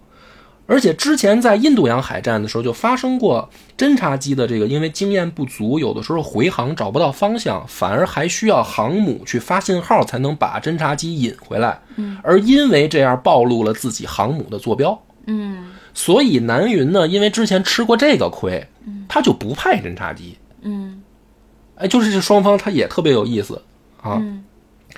然后呢，美军这边就是说，哎，咱们这个时候还得保持这个战略优势，咱们要继续去拉这个飞机，去提前先下手为强哈。所以呢，这个时候巡美军的巡逻机在五点四十分的时候提前发现了南云的舰队，主力这回是这回是真主主力了。嗯，于是呢，这个岛上的指挥官下令，全部飞机升空，就是中途岛上有一架算一架，一共啊两百来架，全部给我拉起来升空，去打这个南云的舰队。能打着人家吗？ 但是呢，这个时候有一个问题，就是中途岛上的这个飞机啊，因为型号不一样，老旧程度也不一样，这个飞行员的素质也不一样。原本应该是你组成一个混合编队集结，然后像一个拳头一样打在人家的这个舰队上，对吧？但正是因为美国的这个军队的素质参差不齐，装备也参差不齐，有的飞机飞得快，有的飞机飞得慢，这两百架全散了黄了。那不跟小雨点儿往人家上面砸一样吗？对，就最后呢，就压根儿也没有形成配合。嗯，而且呢，之前还自我感觉良好，嗯因为打的是人家运输部队嘛，就自我感觉良好，觉得也没什么呀。嗯。所以呢，等这这支中途岛的这个空军啊，飞得快的，先跑到南云舰队跟前的，他们才惊奇的发现，这回碰到的敌人不一样。南云的这支舰队，当发现敌机来袭的时候，直接拉起来一百零八架，其中三十六架零式、三十六架九九式俯冲轰炸机和三十六架九七式鱼雷机，起手就是一百零八架。而这个时候，美军飞得快的这一波飞机，最先赶到的是二十架水牛式，还有五架野猫式。一听这名字就不咋样。那么这一共等于说是二十五架打人家一百零八架，数量上就本来就已经不成比例了，嗯，性能上就差得更远了。这个美军先来的，这还算，因为你想它飞得快啊，这还是算它好的飞机。嗯，这个水牛是在日后总结二战的时候被称为空中棺材，好吧，就是什么程度啊？当炮回去了。零式的日本战斗机，零式战斗机，它在飞行速度和它的这个爬升能力上，都能甩这个水牛不知道多少条街。嗯，就是导致真正打起来的时候，零式战斗机是可以围着这个水牛战斗机转圈儿飞的，好吧，就跟不上人家，就从速度上就跟不上人家。所以在零式战斗机的眼里，水牛像静止一样。你随便当你。就是活靶子。嗯。而且呢，日本的飞行员，他的这个战斗经验非常丰富，基本上就是只要开枪就能打中你。嗯。只要零式咬上你，不论是从速度还是从准确度上，都是你不是紧嗯对啊就等着挨揍吧。对，就是就是虐你的这个程度。嗯。然后这边儿这个先飞到的这个二十五架这个美军飞机，就发现了从从速度上根本就跟人没法比。嗯，所以他们怎么办呢？他们就只能用俯冲的方式，就是这个飞机在空中飞哈，它一猛子扎下来，因为它有重力加速度啊，我的速度不就变快了吗？他们发现他们俯冲的速度跟日军平飞的速度一样，嗯，也就是说人家撵上你，你就是死，嗯。果不其然，这二十五架啊，仅仅战斗了十五分钟，全军覆没。嗯，而且一发都没打中人家。嘿，那就在这个情况下来说，这个日本的这个先派出来的这个等于战斗机群，嗯，他刚才不是一百零八架吗？他其实战斗机只有三十六架，另外那七十二架，三十六架是俯冲式轰炸机，三十六架是鱼雷机，这些飞机直接就奔中途岛来了，就是它不是空中格斗的，它是为了炸你的这个地面跟海上目标的。嗯。那么这七十二架飞机连着三十六架零式到了中途岛上空，就把他们的这个岛用炸弹翻了一遍。啊，就是你你，但是好在是什么呢？中途岛上现在没有飞机了，全都拉起来飞走了。嗯，所以日军这一轮来，虽然把这岛拿炸弹翻了一遍啊，但是好在等于也没打着美军的飞机，嗯只是把他们的这个驻岛部队打得够呛。嗯这些驻岛部队惊奇的发现，就是日军有多挑衅啊！他们的这个零式飞过来以后，在你的防空炮上面贴近你以后翻一个儿，肚皮朝上，然后呢，飞行员拿手比着手势给下面的这个高射炮兵比一看个侮辱的手势，就是看看你打得着我吗？就就狂到这种程度，所以这个中途岛呢，等于在这个第一次交手的时候，也清晰的意识到了双方的这个装备根本就不可同日而语了。嗯，老觉得什么小日本不是挺差的吗？装备其实不是，他们的零式战斗机在二战的时候牛的不行嗯了。确实是非常牛的。但是好在呢，这一波打击以后呢，这个中途岛的高射炮群和地面防御阵地还没有完全被摧毁嗯啊，虽然被炸了，但是好在准备充足，就是利用地形啊、遮蔽啊，它好歹不是被人打光了。嗯于是呢，这一次这个日军先派出来的这个战斗中队，就是这一百零八架，他们打完这一圈儿就准备返航嘛。嗯，返航的时候呢，就给南云中一发了一个消息说，没打干净，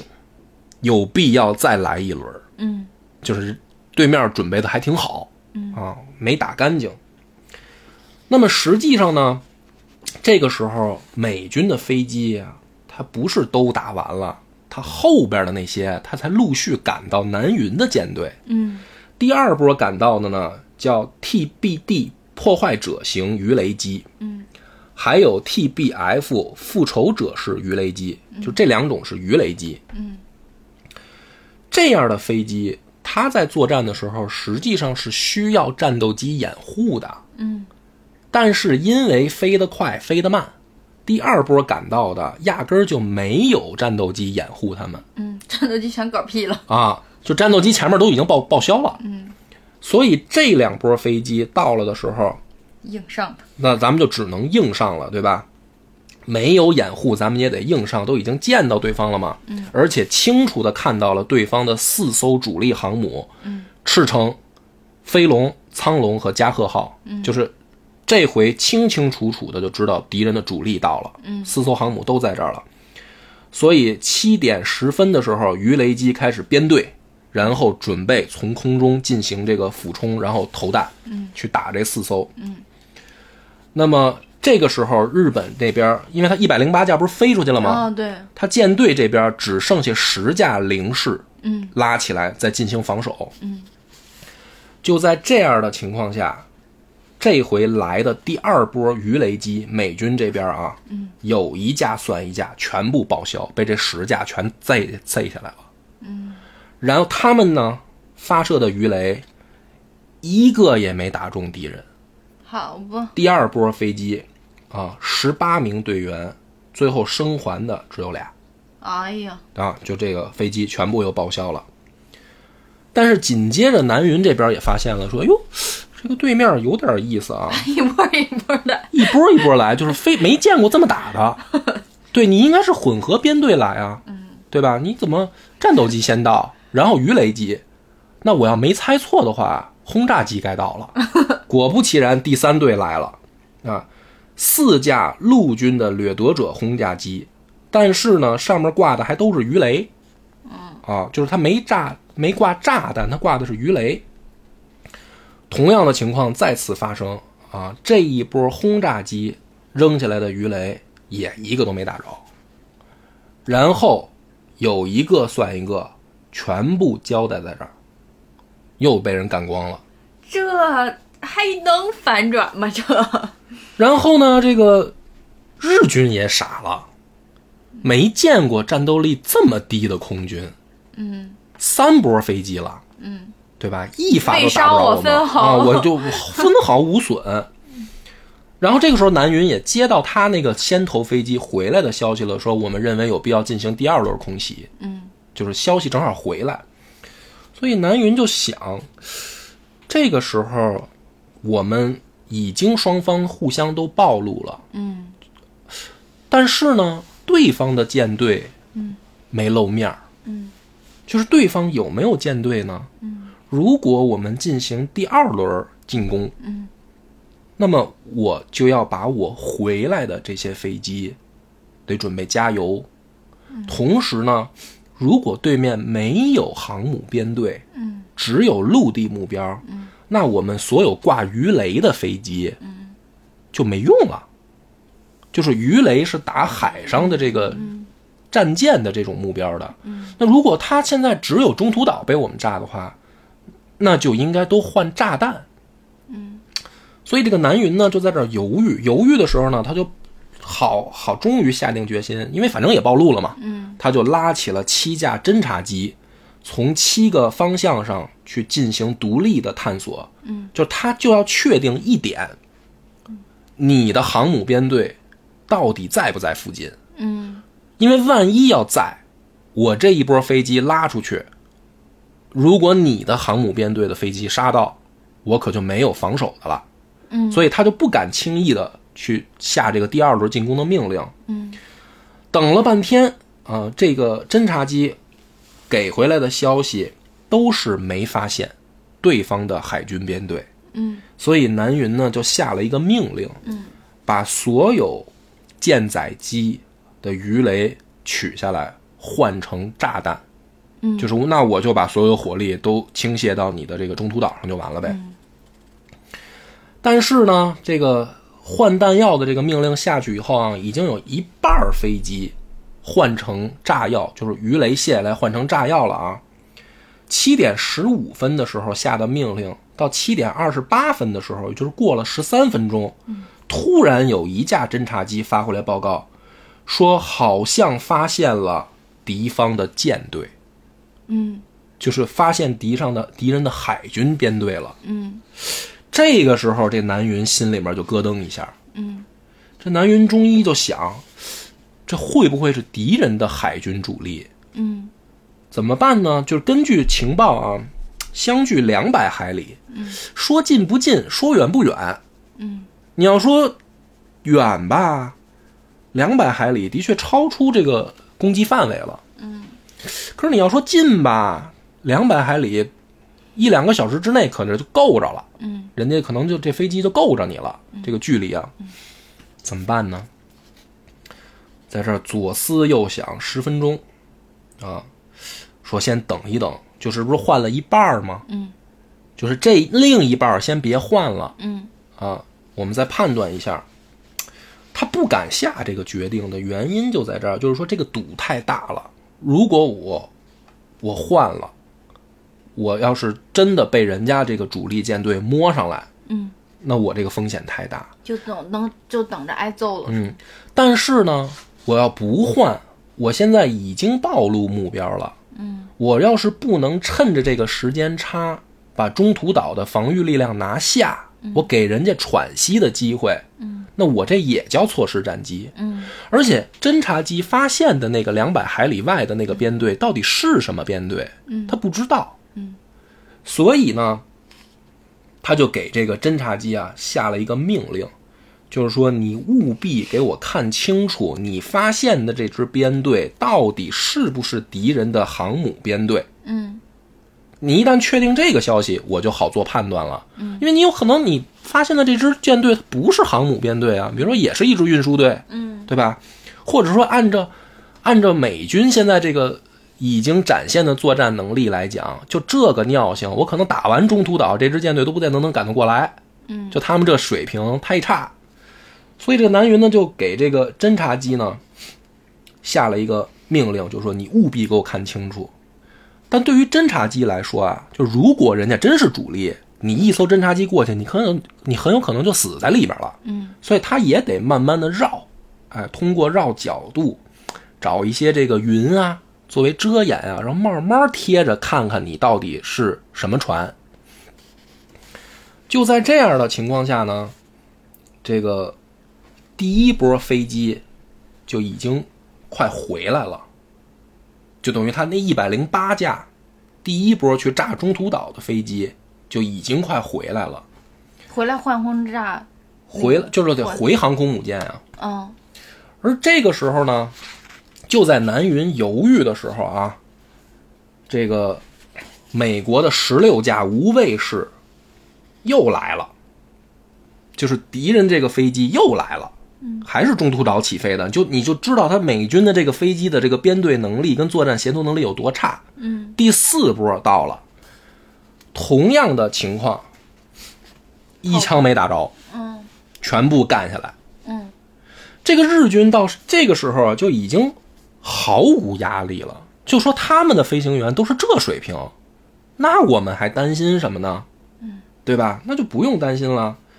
而就在七点五十八分的时候，他这个侦察机终于回来了一个消息，说美军的这个他发现的舰队正在调整航向。这个南云就疯了，说你这个侦察员，你他妈说点有用的，我让你看的是什么船？最关键的就是什么船？如果是航母，那我们现在就不能换弹，而且不能去把全部火力集中到真中途岛上，我们就得先把你发现的这支舰队给它摁在水里。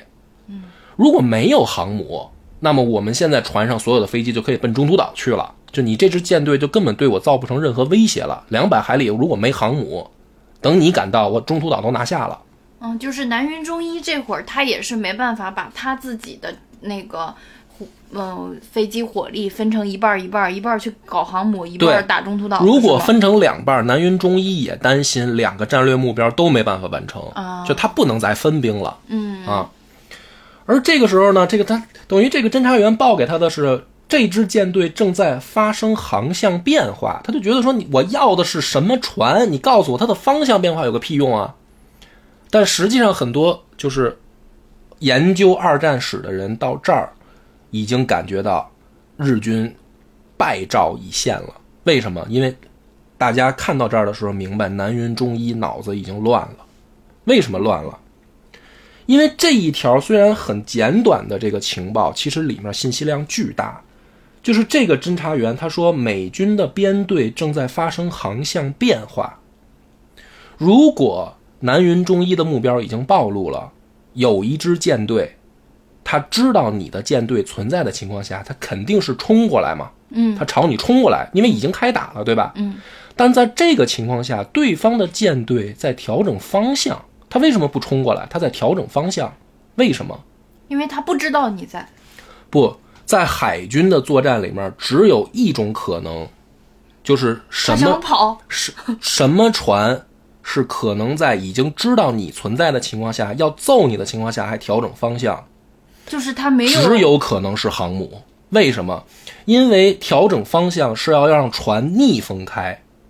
你就是逆风开的时候，飞机才能快速利用风浮起来，明白吧？就是说我为什么要调整方向？因为我原本的这个风向，不管是不是切着这个风，还是顺着风，我的飞机没有那么办，没有快办法快速拉起来。只有当这个船逆风开的时候，这个飞机拉起来的速度才快。哦，所以这条情报非常关键。其实这个侦察员侦察到的就是美军的主力，而且告诉他了这支舰队在变方向。已经人就是说人家已经知道你要打你了，作为南云中一这样有经验的海军长官，指指挥过这么多次航母战斗的长官，他应该能反应过来，这个时候变航向，对方一定是舰队里有航母。但他这个时候脑子已经乱了，他外面全部都是美军噼里啪啦的这个轰炸声，虽然打不着他啊，但是外面已经乱了，一起儿、两起儿、三起儿、第四起儿，不知道后面还有没有第五起儿飞机正往这儿飞呢。虽然打不着他，但是呢也够热闹的。他自己的这个船上啊，这个警报声儿、军官的这个呼喊声儿、电报声儿什么的，全部都嚷成一团了。所以南云中一这个时候他没有分析能力了，他就是你我问你的是什么，你给我答什么，你别让我自己琢磨。那这想到我但们领导了， 但这个时候他其实恰恰就错过战机了。是，那么到八点零九分的时候，这个时候呢，这个南云中一判断说，看来来的里面没有敌人的航母，错误判断了。他认为发现的这支编队不是敌人的航母编队，如果是这样，那么我们就可以踏踏实实的炸中途岛。就是说他这个判断只是因为侦察兵没有直接把答案告诉他，所以他就认为啊、没有，对，嘿，好吧，那么这个时候呢，那个中途岛下一波客人又到了，这回呢是 B 十七飞行堡垒。你看这一波飞机飞得最慢，来了以后依然一发都没打中日本的战舰。不过现在这么看，他们搅乱南云忠一还是挺作用起来了。所以挺好的南云忠一这个时候他有一个潜意识，嗯，就是五批飞机来了，嗯，来炸我的这个航母编队，全部是陆行陆陆基的飞机，嗯，就是从地面起飞的，嗯，大部分都是四引擎，嗯，如果对方有航母编队，为什么不和他的陆军的飞机混编过来一块儿掩护呢？对吧？就因为海上航母带的飞机一般是双引擎的，嗯，会小一号，嗯，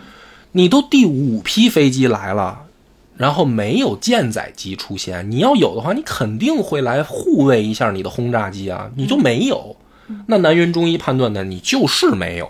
嗯，你就是没有海军编队在附近嘛，嗯，好，所有的飞机换弹，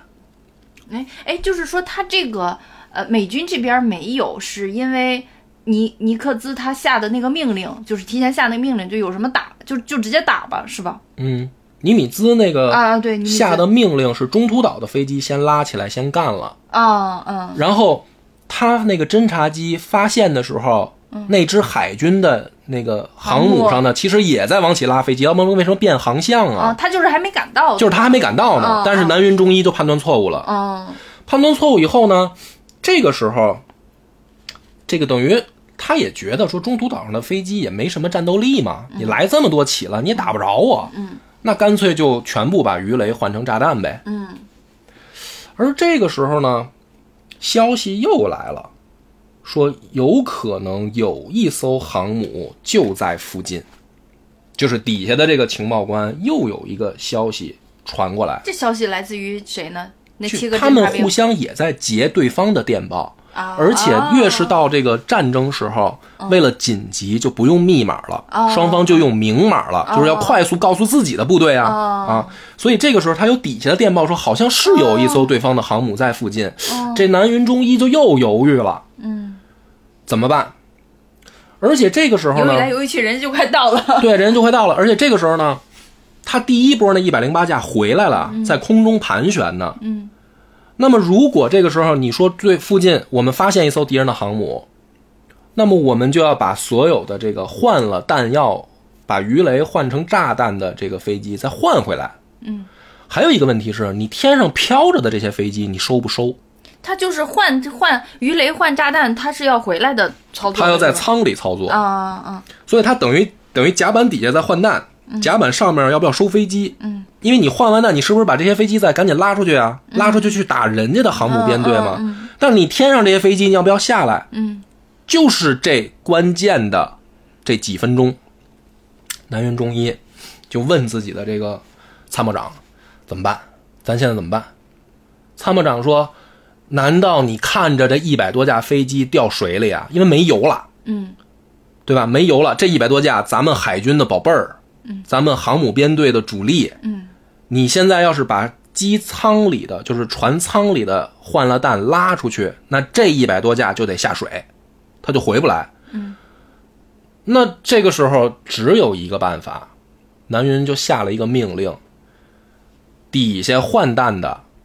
重新换回鱼雷。上面甲板腾出来，让这个一百零八架先出去的先回船上重新换回鱼雷。换回，因为他他觉得附近有航母啊，这个时候是有明码电报被截获了，有航母，啊啊，那我就得就是做他准不备啊。对他这个炸弹不能不能不能带着炸弹飞出去炸中途岛了，相当于现在就是对，就是我要都改变都，要嗯都要换鱼雷。我要改变攻击目标了，我要先把对方的有生力量摁死啊。嗯嗯。所以他就下了这个命令，然后同时呢，舰队整体后撤。嗯，就是我先把飞机都接对，我下要来，做一下准备工作。接下来然后加油。嗯嗯加油呢，然后机舱船舱里的换弹药，嗯，这帮船舱里的呢，也莫名其妙说，你这么短的时间，刚他妈把鱼雷摘下来，然后给换上炸药，现在你又要把炸弹换下来，换回鱼雷，你干嘛呢？这上面，对吧？这帮人也不理解，但是呢，但也得这么干，也得这么干啊。 但但是南云中医这会儿的判断是没有错的，对吧？其实回过头来研究这段历史的话，南云的这个命令没有错，对，就是日本人你不可能说一百一百多架飞机不要了，这日本人干不出来这事儿嗯啊，咱咱不像美国财大气粗啊嗯嗯，啊。那么他这个命令一下去呢，这个中间就有了时间差，嗯而实人那边越来越近，越来越近，对，越来越而近实际上那边的这个航母编队的飞机是已经起飞冲过来了，嗯，但冲过来呢还是这问题，又是他妈有的飞得快，有的飞得慢，啊，就这是相当于部署在中途中途岛上的飞机和部署在航空母母舰上的飞机，都是飞机也差，装备差，然后飞行员素质也也也不行，好就吧是都是战斗经验不好足吧好，吧所以又是有的快，有的慢，所以呢，这个这等于南云中医的这个这个决定哈，嗯到最后回顾这段历史的时候，大家就觉得说错就错在这儿了，就是不该心疼这飞机，就应该那个直接冲出去打去，是吧？就应该打那艘其航实空哦，母对，舰。其实那一半儿出去打也能打赢对那个战力哈。而就在这个关键的时刻啊，这个第一波美军航空母舰上的这个飞机嗯已经到了，但是到的时候呢，日军也傻了，说没见过这么飞过来 没的完没了了，啊，说一又波儿又一波。对，啊，说首先飞的来的这个也很怪，嗯就是他们的飞行航迹也很怪，而且又是没有护卫机，嗯，啊，就为什么呢？反正也不管为什么，反正来了咱就打呗，嗯怎么回事呢？就航母上起飞的这一波飞机，嗯有的，因为它是在两百海里之外开飞的，嗯嗯有的就超出他们的攻击距离了。嗯，什么意思呢？因为南云的舰队整体在后撤，对对对，所以好多那个这一波航母上起飞的轰炸机就没跟上部队，超出航距以后，他们发返不了航，嗯就回去了。有的一波到了预定地点，发现这儿没人，也回去了。嗯是一些这个飞得快的，又又航向没太找准的，反而先找着了南云的舰队。嗯但是呢，果不其然，来一架算一架，全给干海里了。嗯这个时候呢，这个南云的机库里面这帮人啊，一个一个炸弹八百公斤，就这帮日本人在底下都忙疯了，就是换来换去，这帮人都快累吐血了。然后呢，好不容易啊，就是感觉准备的差不多了，九点十七分的时候，只要再过一分钟，南云就能把所有飞机收回航母了。就是他的这个所有的战斗机，他就都回航母了，开始加油了。然后呢，美军的这个飞机啊，由一个叫沃尔德伦少校率领的鱼雷机群又到了。你看，他又分开了，鱼雷机群还是没有掩护。然后呢，这一波飞机来的时候，日军这边又拉起来四十架零式，嗯，那就啥也别说了，有一架算一架，又都给摁海里了。嗯，就等于这美国人啊，这回就是像添油一样，嗯，不断的就往里送，嗯，后面的飞机也不知道都飞哪儿去了，能不能跟上来？然后再往下呢，是企业号的鱼雷机群，十四架破坏者，嗯领头的是林赛这个飞行中队长少校。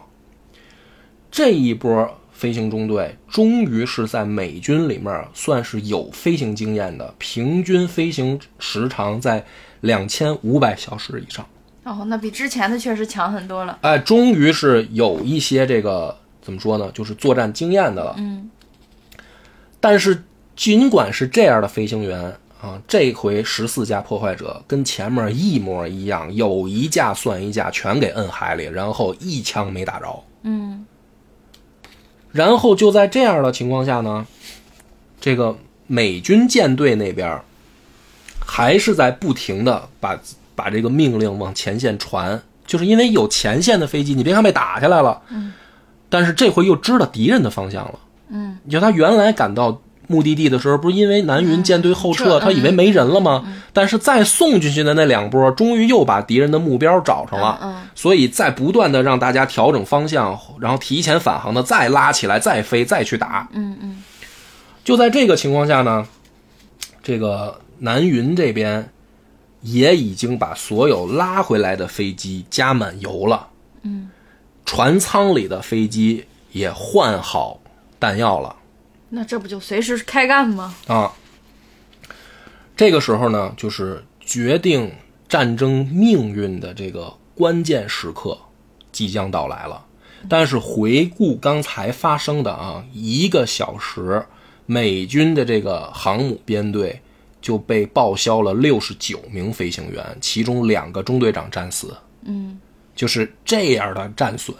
嗯，在二战时候可以说是非常重大的一个飞行员太难培养了。嗯，你知道吧？就是到这个时候，尼米兹啊，在这个他们自己的海军基地也着急了，就是因为从开打以来到现在两个小时了。企业号没有一条消息传回美国海军基地，就不知道你打成什么样。嗯，尼米兹都疯了，说这前线到底怎么样了？中途岛的情况回来了，已经不行了，就中途岛已经被打废了。嗯，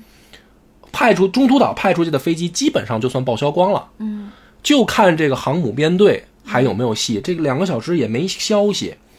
说怎么办啊？干脆咱们也别藏着了，就是别搞什么无线电静默这一套了，就是发电报让他们回消息。嗯，终于在十点零八分的时候，哎，美军的这个基地收到消息了，说只听到了两个字儿，就是进攻，就是企业号不断的在向前线的飞机发同样的一个消息，就是进攻，进攻，嗯，就是打他们，嗯，所以这个时候尼米兹知道说还行。我们的飞机还没报销光，因为你只要有消息给前线的飞机，你就知道还有人在往那儿飞嘛。而就在这个时候，日本的这个所有的飞机已经准备完毕了，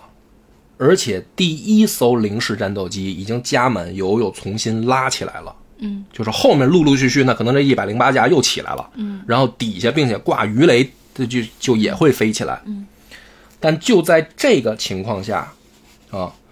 又有三十三架美国的无畏式俯冲轰炸机到了。然后这个大队长啊，就是这个飞行队长叫麦克拉斯基少校，嗯，把自己的编队分成两个。这个时候分成两队是什么呢？因为对方他不有四艘航母吗？嗯，就你就别扑一个了，分开，啊、分成两队，一队盯一个，盯住的这两个就是日军的赤城号和加贺号这两艘航母。赤城号就是南云中一的旗舰，南云中一本人就在赤城号上，就是他这艘船已经全部都完成了加油换弹，第一艘零式已经起飞了。嗯，就在这个情况下，这个无畏式的第一编队赶到，开始往这个加贺号和这个赤城号上投弹。嗯，而终于啊，终于打着了。嗯为什么打着了？是因为之前所有日军的飞行员能在天上的已经打了四个小时了，都累了，没油的没油，没弹药的没弹药，新一波的还没拉起来，所以这一波轰炸机才能贴到他们的航母附近。哦，就是说，前面报销的那些的意义就是车轮战把他们就打体疲现出来了。对，嗯就是等于人家这个时候的零式都在补给，都在休息，嗯终于让他们贴进去了。但是这一贴进去可不要紧，这个炸弹虽然命中率啊还是不到百分之五十，但是终于能够着他的航母了。嗯，但只要打中一发，效果就异常的明显。为什么？他的船上全部都是加满油的飞机，他的船舱里全部都是挂满了炸药的飞机。好嘛，自己就是个巨型炸弹。对自己就是个火药桶，而且这些换弹的这个船员，日本的这些船员，因为他连续两次，就第一次是换弹，把哦对鱼雷他换是成炸换弹，把自己对喂劈 了。然后呢，再炸弹又换回鱼雷，所以换下来的弹药也堆在旁边，没来得及进库，所以它整个船舱里面就是一个大火药桶，那他如果进库的话就不会爆炸是吗？它一样也会爆炸，但是不会炸得那么狠，哦，所以这一下情况终于逆转了这不巧了吗？你说，啊！然后呢，紧接着啊，就看见这个第一个中弹。的这个日军航空母舰一发掀起来的这个爆炸，就把两百个船上的人直接掀海里去了，就因为爆炸太大了。 其实如果飞机在空中没这么大事儿是吧？，对，就是损损伤一下航航母对，而它已。甲板上现在密密麻麻停满了飞机，对而且全是满油状态。这不都是这也是那个静， 就是停止的靶子。对，这就变成活靶子了。嗯对所以很快啊，加贺号就被干废了，好嘛，然后赤城号这边也中弹了。这个时候，这帮幕僚跟参谋长就过来，就劝南云，嗯，就是赶紧离舰，嗯你赶紧撤，嗯，因为你是指挥官，嗯，啊，这艘船可以弃舰不要了，咱们换一艘。嗯，所以南云这个时候没办法，还还扭捏了一下，啊，就是说这这不合适吧？是吧嗯来，我们这个时候再回忆一下美军的这个英雄 英雄战斗啊机是谁？就是这个无畏式哦，无畏无畏嗯是式战机。重点一定要记住。然后呢，这个这一波还没算完，因为这一波飞机打完了以后，约克城的十七架无畏也赶到了，就是美军。你别看它三艘航母，嗯，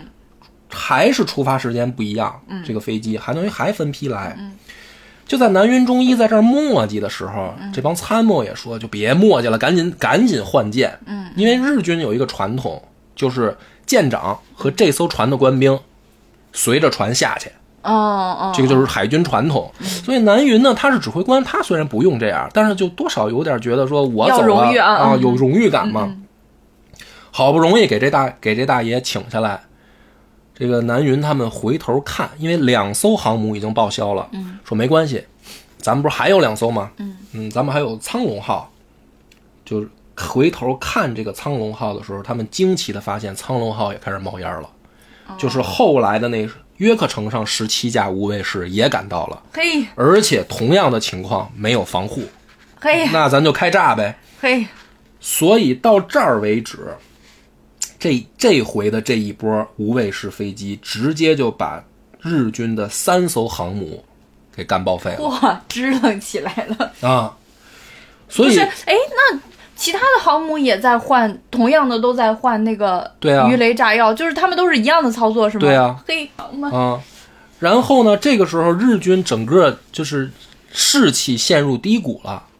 从珍珠港开始，一直到后来打到这个太平洋的时候，他们就没吃过这么大亏。就是有点 大冤种的感觉。啊。所以呢，在这个南云他自己换到一艘叫长良号的这个轻型巡洋舰的时候，他就把指挥权交给他的副副指挥，叫阿布弘毅，嗯是一个少将。对自己失望了，没信心。不是，他就说，那我现在没法指挥了，就是嗯赶紧把指挥权得交出去。他为什么没法指挥了？他在换船啊，他、哦，他从他从没法接信哦号是吗，对他从赤市城上下来的时候，他就得换指挥权了。嗯嗯然后呢，这个阿布弘毅少将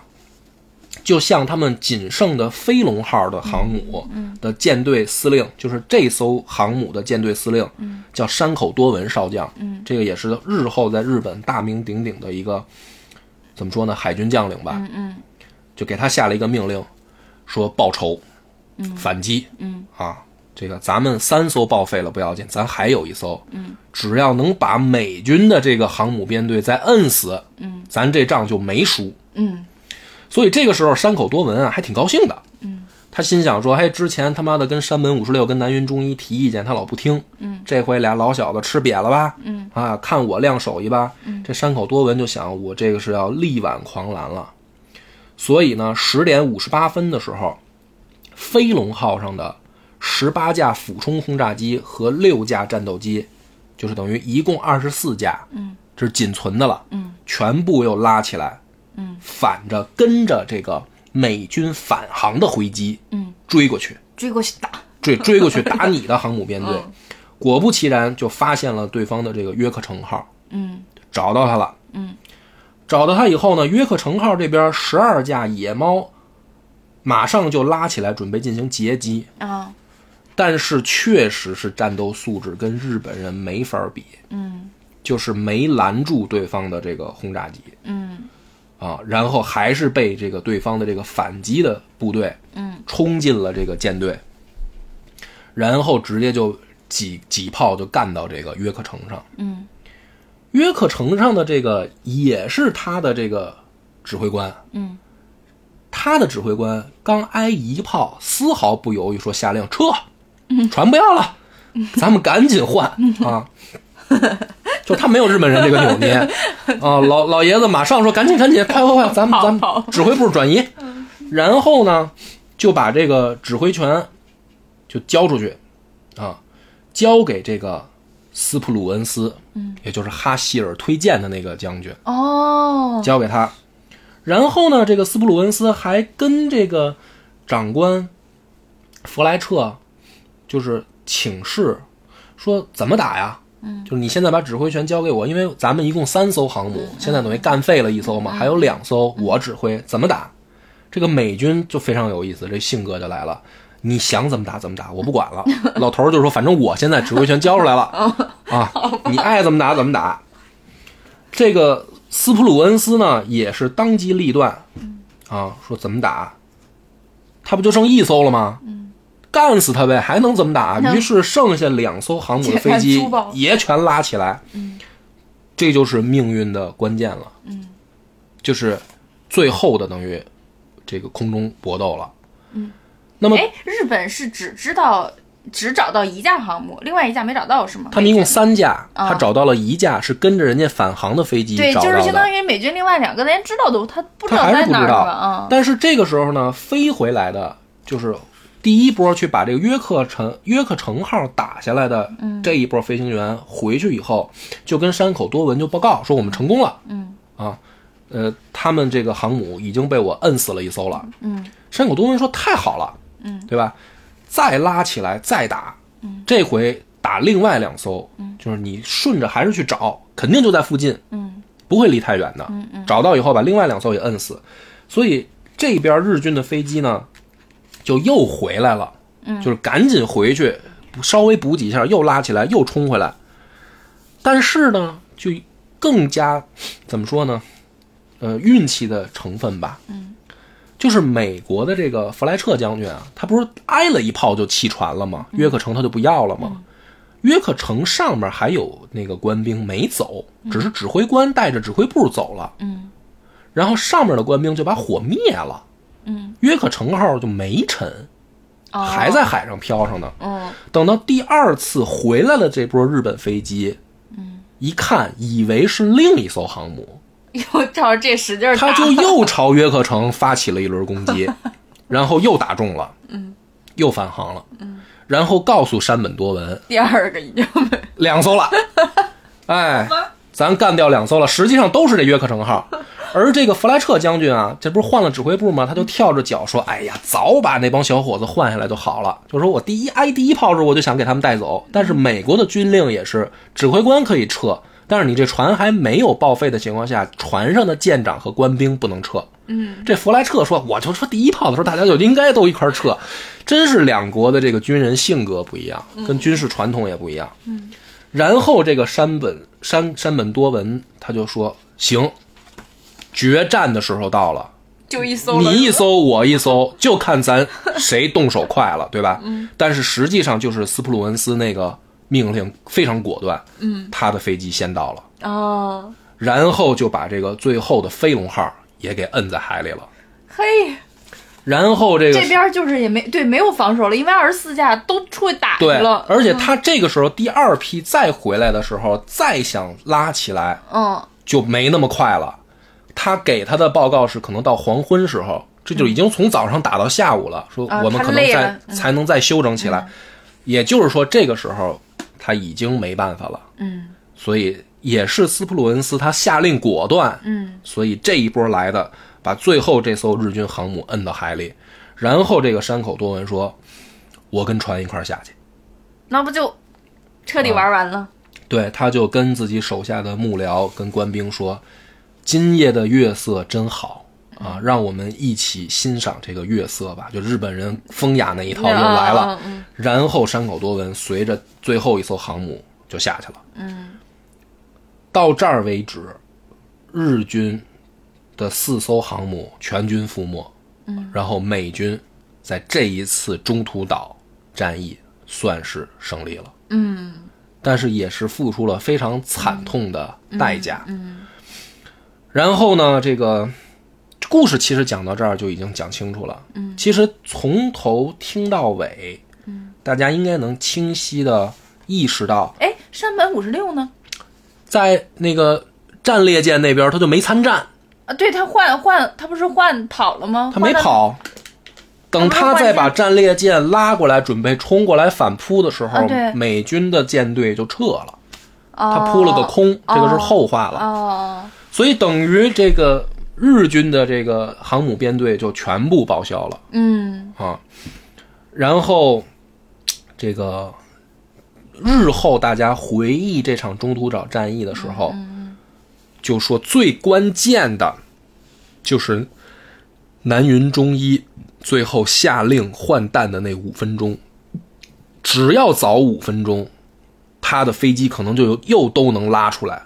那战争胜败就犹未可知。而就是这个换弹的命令，就这要命的五分钟，最后导致他前两艘航母就被摁在海里。对，而且因为他四艘航母都报废了，他有的在外面飘着的飞机，最后就嗯也没地美儿换美国人就眼看着这些飞机最后一架一架掉油海里了油耗光了，掉海里，所以等于日军的所有的太平洋的空战部队就全部报销了，他没地儿落了。哦，这就是影响了整个太平洋战场的这个中途岛战局嗯战役的全貌。嗯所以很多后来的这个分析学者就说说耽误在南云中医的命令上了。嗯但其实我讲到这儿，大家不知道能不能听出来，他不是耽误在这个命令上了，不是这五分钟关键。日本人其实也没有输在军事装备上嗯啊、也也不是输在了这个军人的素质上。嗯你要看美国那边的飞行员，嗯跟他们的装备，嗯不是我们想象当中美国的海军一一直那么强大的。嗯他在那个中途岛战役的时候，他就是不如日本海军。嗯嗯，但日本海军为什么输了呀？其实从头到尾，你感觉他们的指挥官就是以南云忠一来说嗯啊，他没有错误命令，他做的就是当时最好的选择。嗯，但他们输，其实输就输在从头到尾，你可以感觉日本人身上弥漫着当时有一种轻敌，嗯，就是觉得你算个屁呀、嗯对吧？而且在开打之后也是，你一架一架的往里填炫，嗯，你一波一波的来送死，嗯，对吧？到最后的时候，日本人真的就觉得说你来多少我无所谓了，嗯你打不着我呀，你根本就，嗯嗯所以他从头到尾他其实输输，最关键的就是我咱们说那个兵家大忌，嗯，就骄兵必败，嗯从战前的情报工作、嗯准备工作，到战役的推演、模拟，到进行，到锁敌，到侦查，一步一步，一环一环，他们其实最关键的问题就是骄傲轻敌了。这也很有意思。日本打之前，从幕末时代是被美国人的这个坚船利炮把国门打开的。嗯从谦虚向西方学习到二战时候他们狂成这样，然后再被美国人摁回海里，嗯你就会发现这个历史很有意思。如果如果一个一个民族或者一个国家在之前吃了几场胜仗太狂的话，那等着他的可能就是要吃一个大亏。嗯，真的是到这个时候，其实你说美国能赢。它最大赢在哪儿呀、我感觉真的就是运气占了非常大的成分。你会感觉这个时候好像老天都没有在帮日 本。对啊，所以你看美国人嘛，有时候他也挺逗，他也其实老说着嘴里边挂着说，呃，上帝保佑美国，上帝保佑美国。嗯他们自己有的时候也在分析过往战例的时候，很清楚不是所谓的必胜，嗯尤其是像在这个二战时期的很多表现，美军不是所谓的那么的牛，嗯也从珍珠港到中中途岛吃了无数的败仗啊。嗯就是在在太平洋战场上，其实没有说好像大家想象的说一直在压着日本打，嗯但这一次这个就彻底扭转太平洋的局面了嗯啊，也也间接影响了日后历史的走向。嗯啊，哎，真的是这么大的事儿，这种影响全世界格局的事儿，其实真的，你整个故事听下来，你会觉得好多事儿真的是无法预料，对啊无法把握。所以，当有一个国家的军队特别狂，觉得说可以横扫别的国家的时候，那我估计他离吃败仗就不远了。嗯啊，那现在全世界范围内谁是这样的国家，大家可以自己啊琢磨琢磨， 好吧？那么今天的故事就到这儿，感谢大家的收听。有机会也可以去再二刷一下那个《中途岛决战中途岛》那个电影嗯，可能再看的时候就会有很多明白的不一小不一看样懂的地小方细节了。嗯，嗯，那咱们今天就到这儿，拜拜。拜拜。